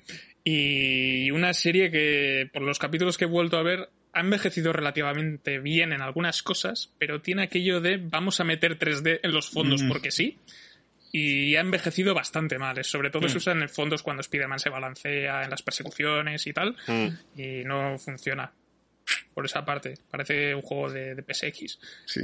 Pero por lo demás, bien, argumentos entretenidos, mete muchos personajes y tiene su gracia. Ojalá estuviese doblado al castellano, también os lo digo. Eh, Disney Plus, ¿eh? ¿Eh? ¿Eh? ¿Eh? Y nada. Bueno, tenemos que empezar otra guerra con Disney. una, una más. Hemos, hemos ganado la de Hamilton. Pues sí, La siguiente. Bueno, a medias, ¿eh? Porque no está, Está en latín. está en latino. No se puede. te- No, es que nos gusta nada, ¿eh? Pero bueno. Pues con esto yo creo que ya podemos ir cerrando este programa. Ha sido largo e intenso por a partes, a partes iguales. Eh, antes de nada, voy a leer los comentarios que nos ha dejado la gente, cortitos. Tenemos unos cuantos elegidos de. Porque nos hemos dejado títulos y he pedido a la gente que, que quisiera comentar que añadiese algunas que fueran de los 80 a los 90 que hubiesen marcado su infancia igual que a nosotros. Y en este caso, en el grupo del Multiverso Origins, que he, publicado, he compartido esta publicación, David nos dice la de campeones, o la de dragón, o caballeros del zodiaco. Un día, igual en la parte 2, si la sacamos. LC ha puesto, puedo empezar ya con el comillas, pues no entiendo cómo no habéis hablado de, paréntesis, ponga aquí su serie de la infancia, cierro paréntesis, comillas. sí, básicamente. Exacto. Por otra parte, Marcos, nuestro querido Marcos, nos ha comentado desde Facebook, dice Dragon Ball, por supuesto, y otra que me gustaba mucho que era las aventuras de Fly. Toma. Ahí, aliado de. Eh, Después en Twitter Jairo nos ha dicho, una serie que me enamoró en esa época, como se puede ver en mi avatar, es Transformers G1, aunque también me encantaba Doctor Slump, o conocido como Arale, y otra gran serie Arale. como era Cops, que yo Cops no la conozco. no me No me suena a mí esa. No. Después J- JVVG me ha dicho Puff, por poner las que me vienen a la mente, Dragon Ball, Chicho Terremoto, Musculman, Doctor Slump, Inspector Gadget, Yo y el Mundo, Cosas Uh. de Casa, que yo la llamaba la de Urkel, dice. Todo el mundo. La de El Urkel. príncipe- Sí, como sí. Urkel. Eh, el príncipe de Bel Air y Verano Azul. Nuestro querido José Sender eh, dice: Si son dibujos Gargoyles por encima de todas, si son de imagen real, Brisco County Jr. y mi doble identidad. Sender, eres muy viejo. Sí. no habla, tío. Y Gloria, también nuestra querida Gloria, nos ha dicho: Hola chicos, de dibujos recuerdo con gran cariño Mazinger Z, eh, Son Goku y Musculman. También Oh, rellenaron mis tardes infantiles series como El Equipo A, El Coche Fantástico y por supuesto V. Y no es la de Vendetta. Oh, sí. De. Pero No, V- sí, V. Los comerratas. Los Mm. comerratas, efectivamente. Oye, me llama la atención que nadie, pero nadie, ni nosotros ni ellos, hemos hablado de momento de tor- las tortugas ninja, que también era algo, Es algo que Sí, veíamos también. todos de niño. Y además han vuelto ahora, están editando en España otra vez los cómics clásicos y la colección actual que iban en Estados Unidos. Igual en la parte 2 podríamos, Sí, ya ¿por la qué no? comentaremos y eso. Pero bueno, eh, yo creo que con esto ya podemos terminar el podcast ahora sí, series de los 80 y de los 90. Esperemos que os hayáis pasado bien. Eh, Antonio, ya que estás como invitado y creo que querías añadir alguna cosilla, si quieres despedirte o dejar algún detalle. Quería hacer una, un breve comentario para los oyentes. Quería comentar que pese a que yo no soy personalmente una persona que haya vivido esta serie, espero que esto pues, traiga un poquito de serenidad a la pelea mítica de la gente mayor con la gente joven en internet de tú no sabes nada puto niño. Tú no has visto las, tú no has visto las auténticas series porque la mayor prueba de que se puede convivir con alguien que no ha visto lo mismo que tú es que estoy en un podcast en el que todo el mundo ha visto las series de las que están hablando, aunque no lo comenten, aunque no comenten todo lo que saben. Yo quería dejar esa reflexión de pese a que no, no, no vivimos, no hemos vivido los mismos tiempos, seguimos siendo personas, podemos comunicar la información que saben los unos de los otros y quiero pues es- traer un pequeño mensaje de paz, amor a este mundo tan caótico, asqueroso llamado Twitter. No, eso no. ¡Os traigo amor! ¡Nos trae amor! ¡A por él! sí. Internet va así, pero bueno. Yo después de haber visto pesadillas, en mi puta vida diría la frase de, jo, las series buenas sean las nuestras, no las de, no las de ahora, no. ya, ya, ya, es la última vez que la digo en mi vida, se acabó. Sí, lo bueno de, lo bueno de avanzar es que la gente de la, solo las cosas malas de, de antiguas solo se acuerda de la gente de antigua. Porque, porque, la de, porque la de ahora tiene movidas de qué preocuparse. Me gusta la gente antigua, me gusta como, como mote para mí a partir de ahora. La gente antigua. Eh, te estoy mirando a ti, película de los emojis.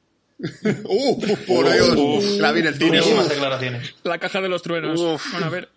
Yo pagué la entrada por ir a ver esa película. Hay críticas más señales y tiene un también. 2, así que la podéis ver como queráis. Efectivamente. Y mucho me parece. Pues nada, chicos, yo creo que ya podemos zanjar este tema por hoy. Gracias por escucharnos, por acompañarnos. Un saludo y un abrazo a Multiverso Origins por este crossover tan extraño. Y nada, Sul, ¿qué tenemos para la programación de la semana que viene? Si queda alguien por ahí escuchándonos todavía, después de la, chapa que hemos dado, eh, la semana que viene vamos a hablar de Disney Plus Stars, ya que se ha estrenado, vamos a hablar de las series originales que tiene, que son cuatro, y un poquito lo que hemos visto en la nueva plataforma de para- series para adultos, adultos con comillas, y a ver qué tal os parece, si os recomendamos alguna, si no, etcétera. Exacto, haremos un repaso al listado de lo que se ha incorporado de inicio en el catálogo Star y de estas series exclusivas, a ver qué, qué nos parecen, qué tal ha empezado la cosa y si va a merecer la pena. Así que nada, gracias por estar con, con nosotros en Bad Señales. Recordad que podéis dejarnos cualquier comentario en el cajón de de iVoox, por ejemplo. Y estamos presentes pues en, tanto en Facebook, Twitter, Instagram, eh, muy pronto en TikTok, si eso os hace ilusión. Y nada, si esto bate récord de, de likes, pues haremos parte 2. Si no, O Dragon Ball Bye. Evolution.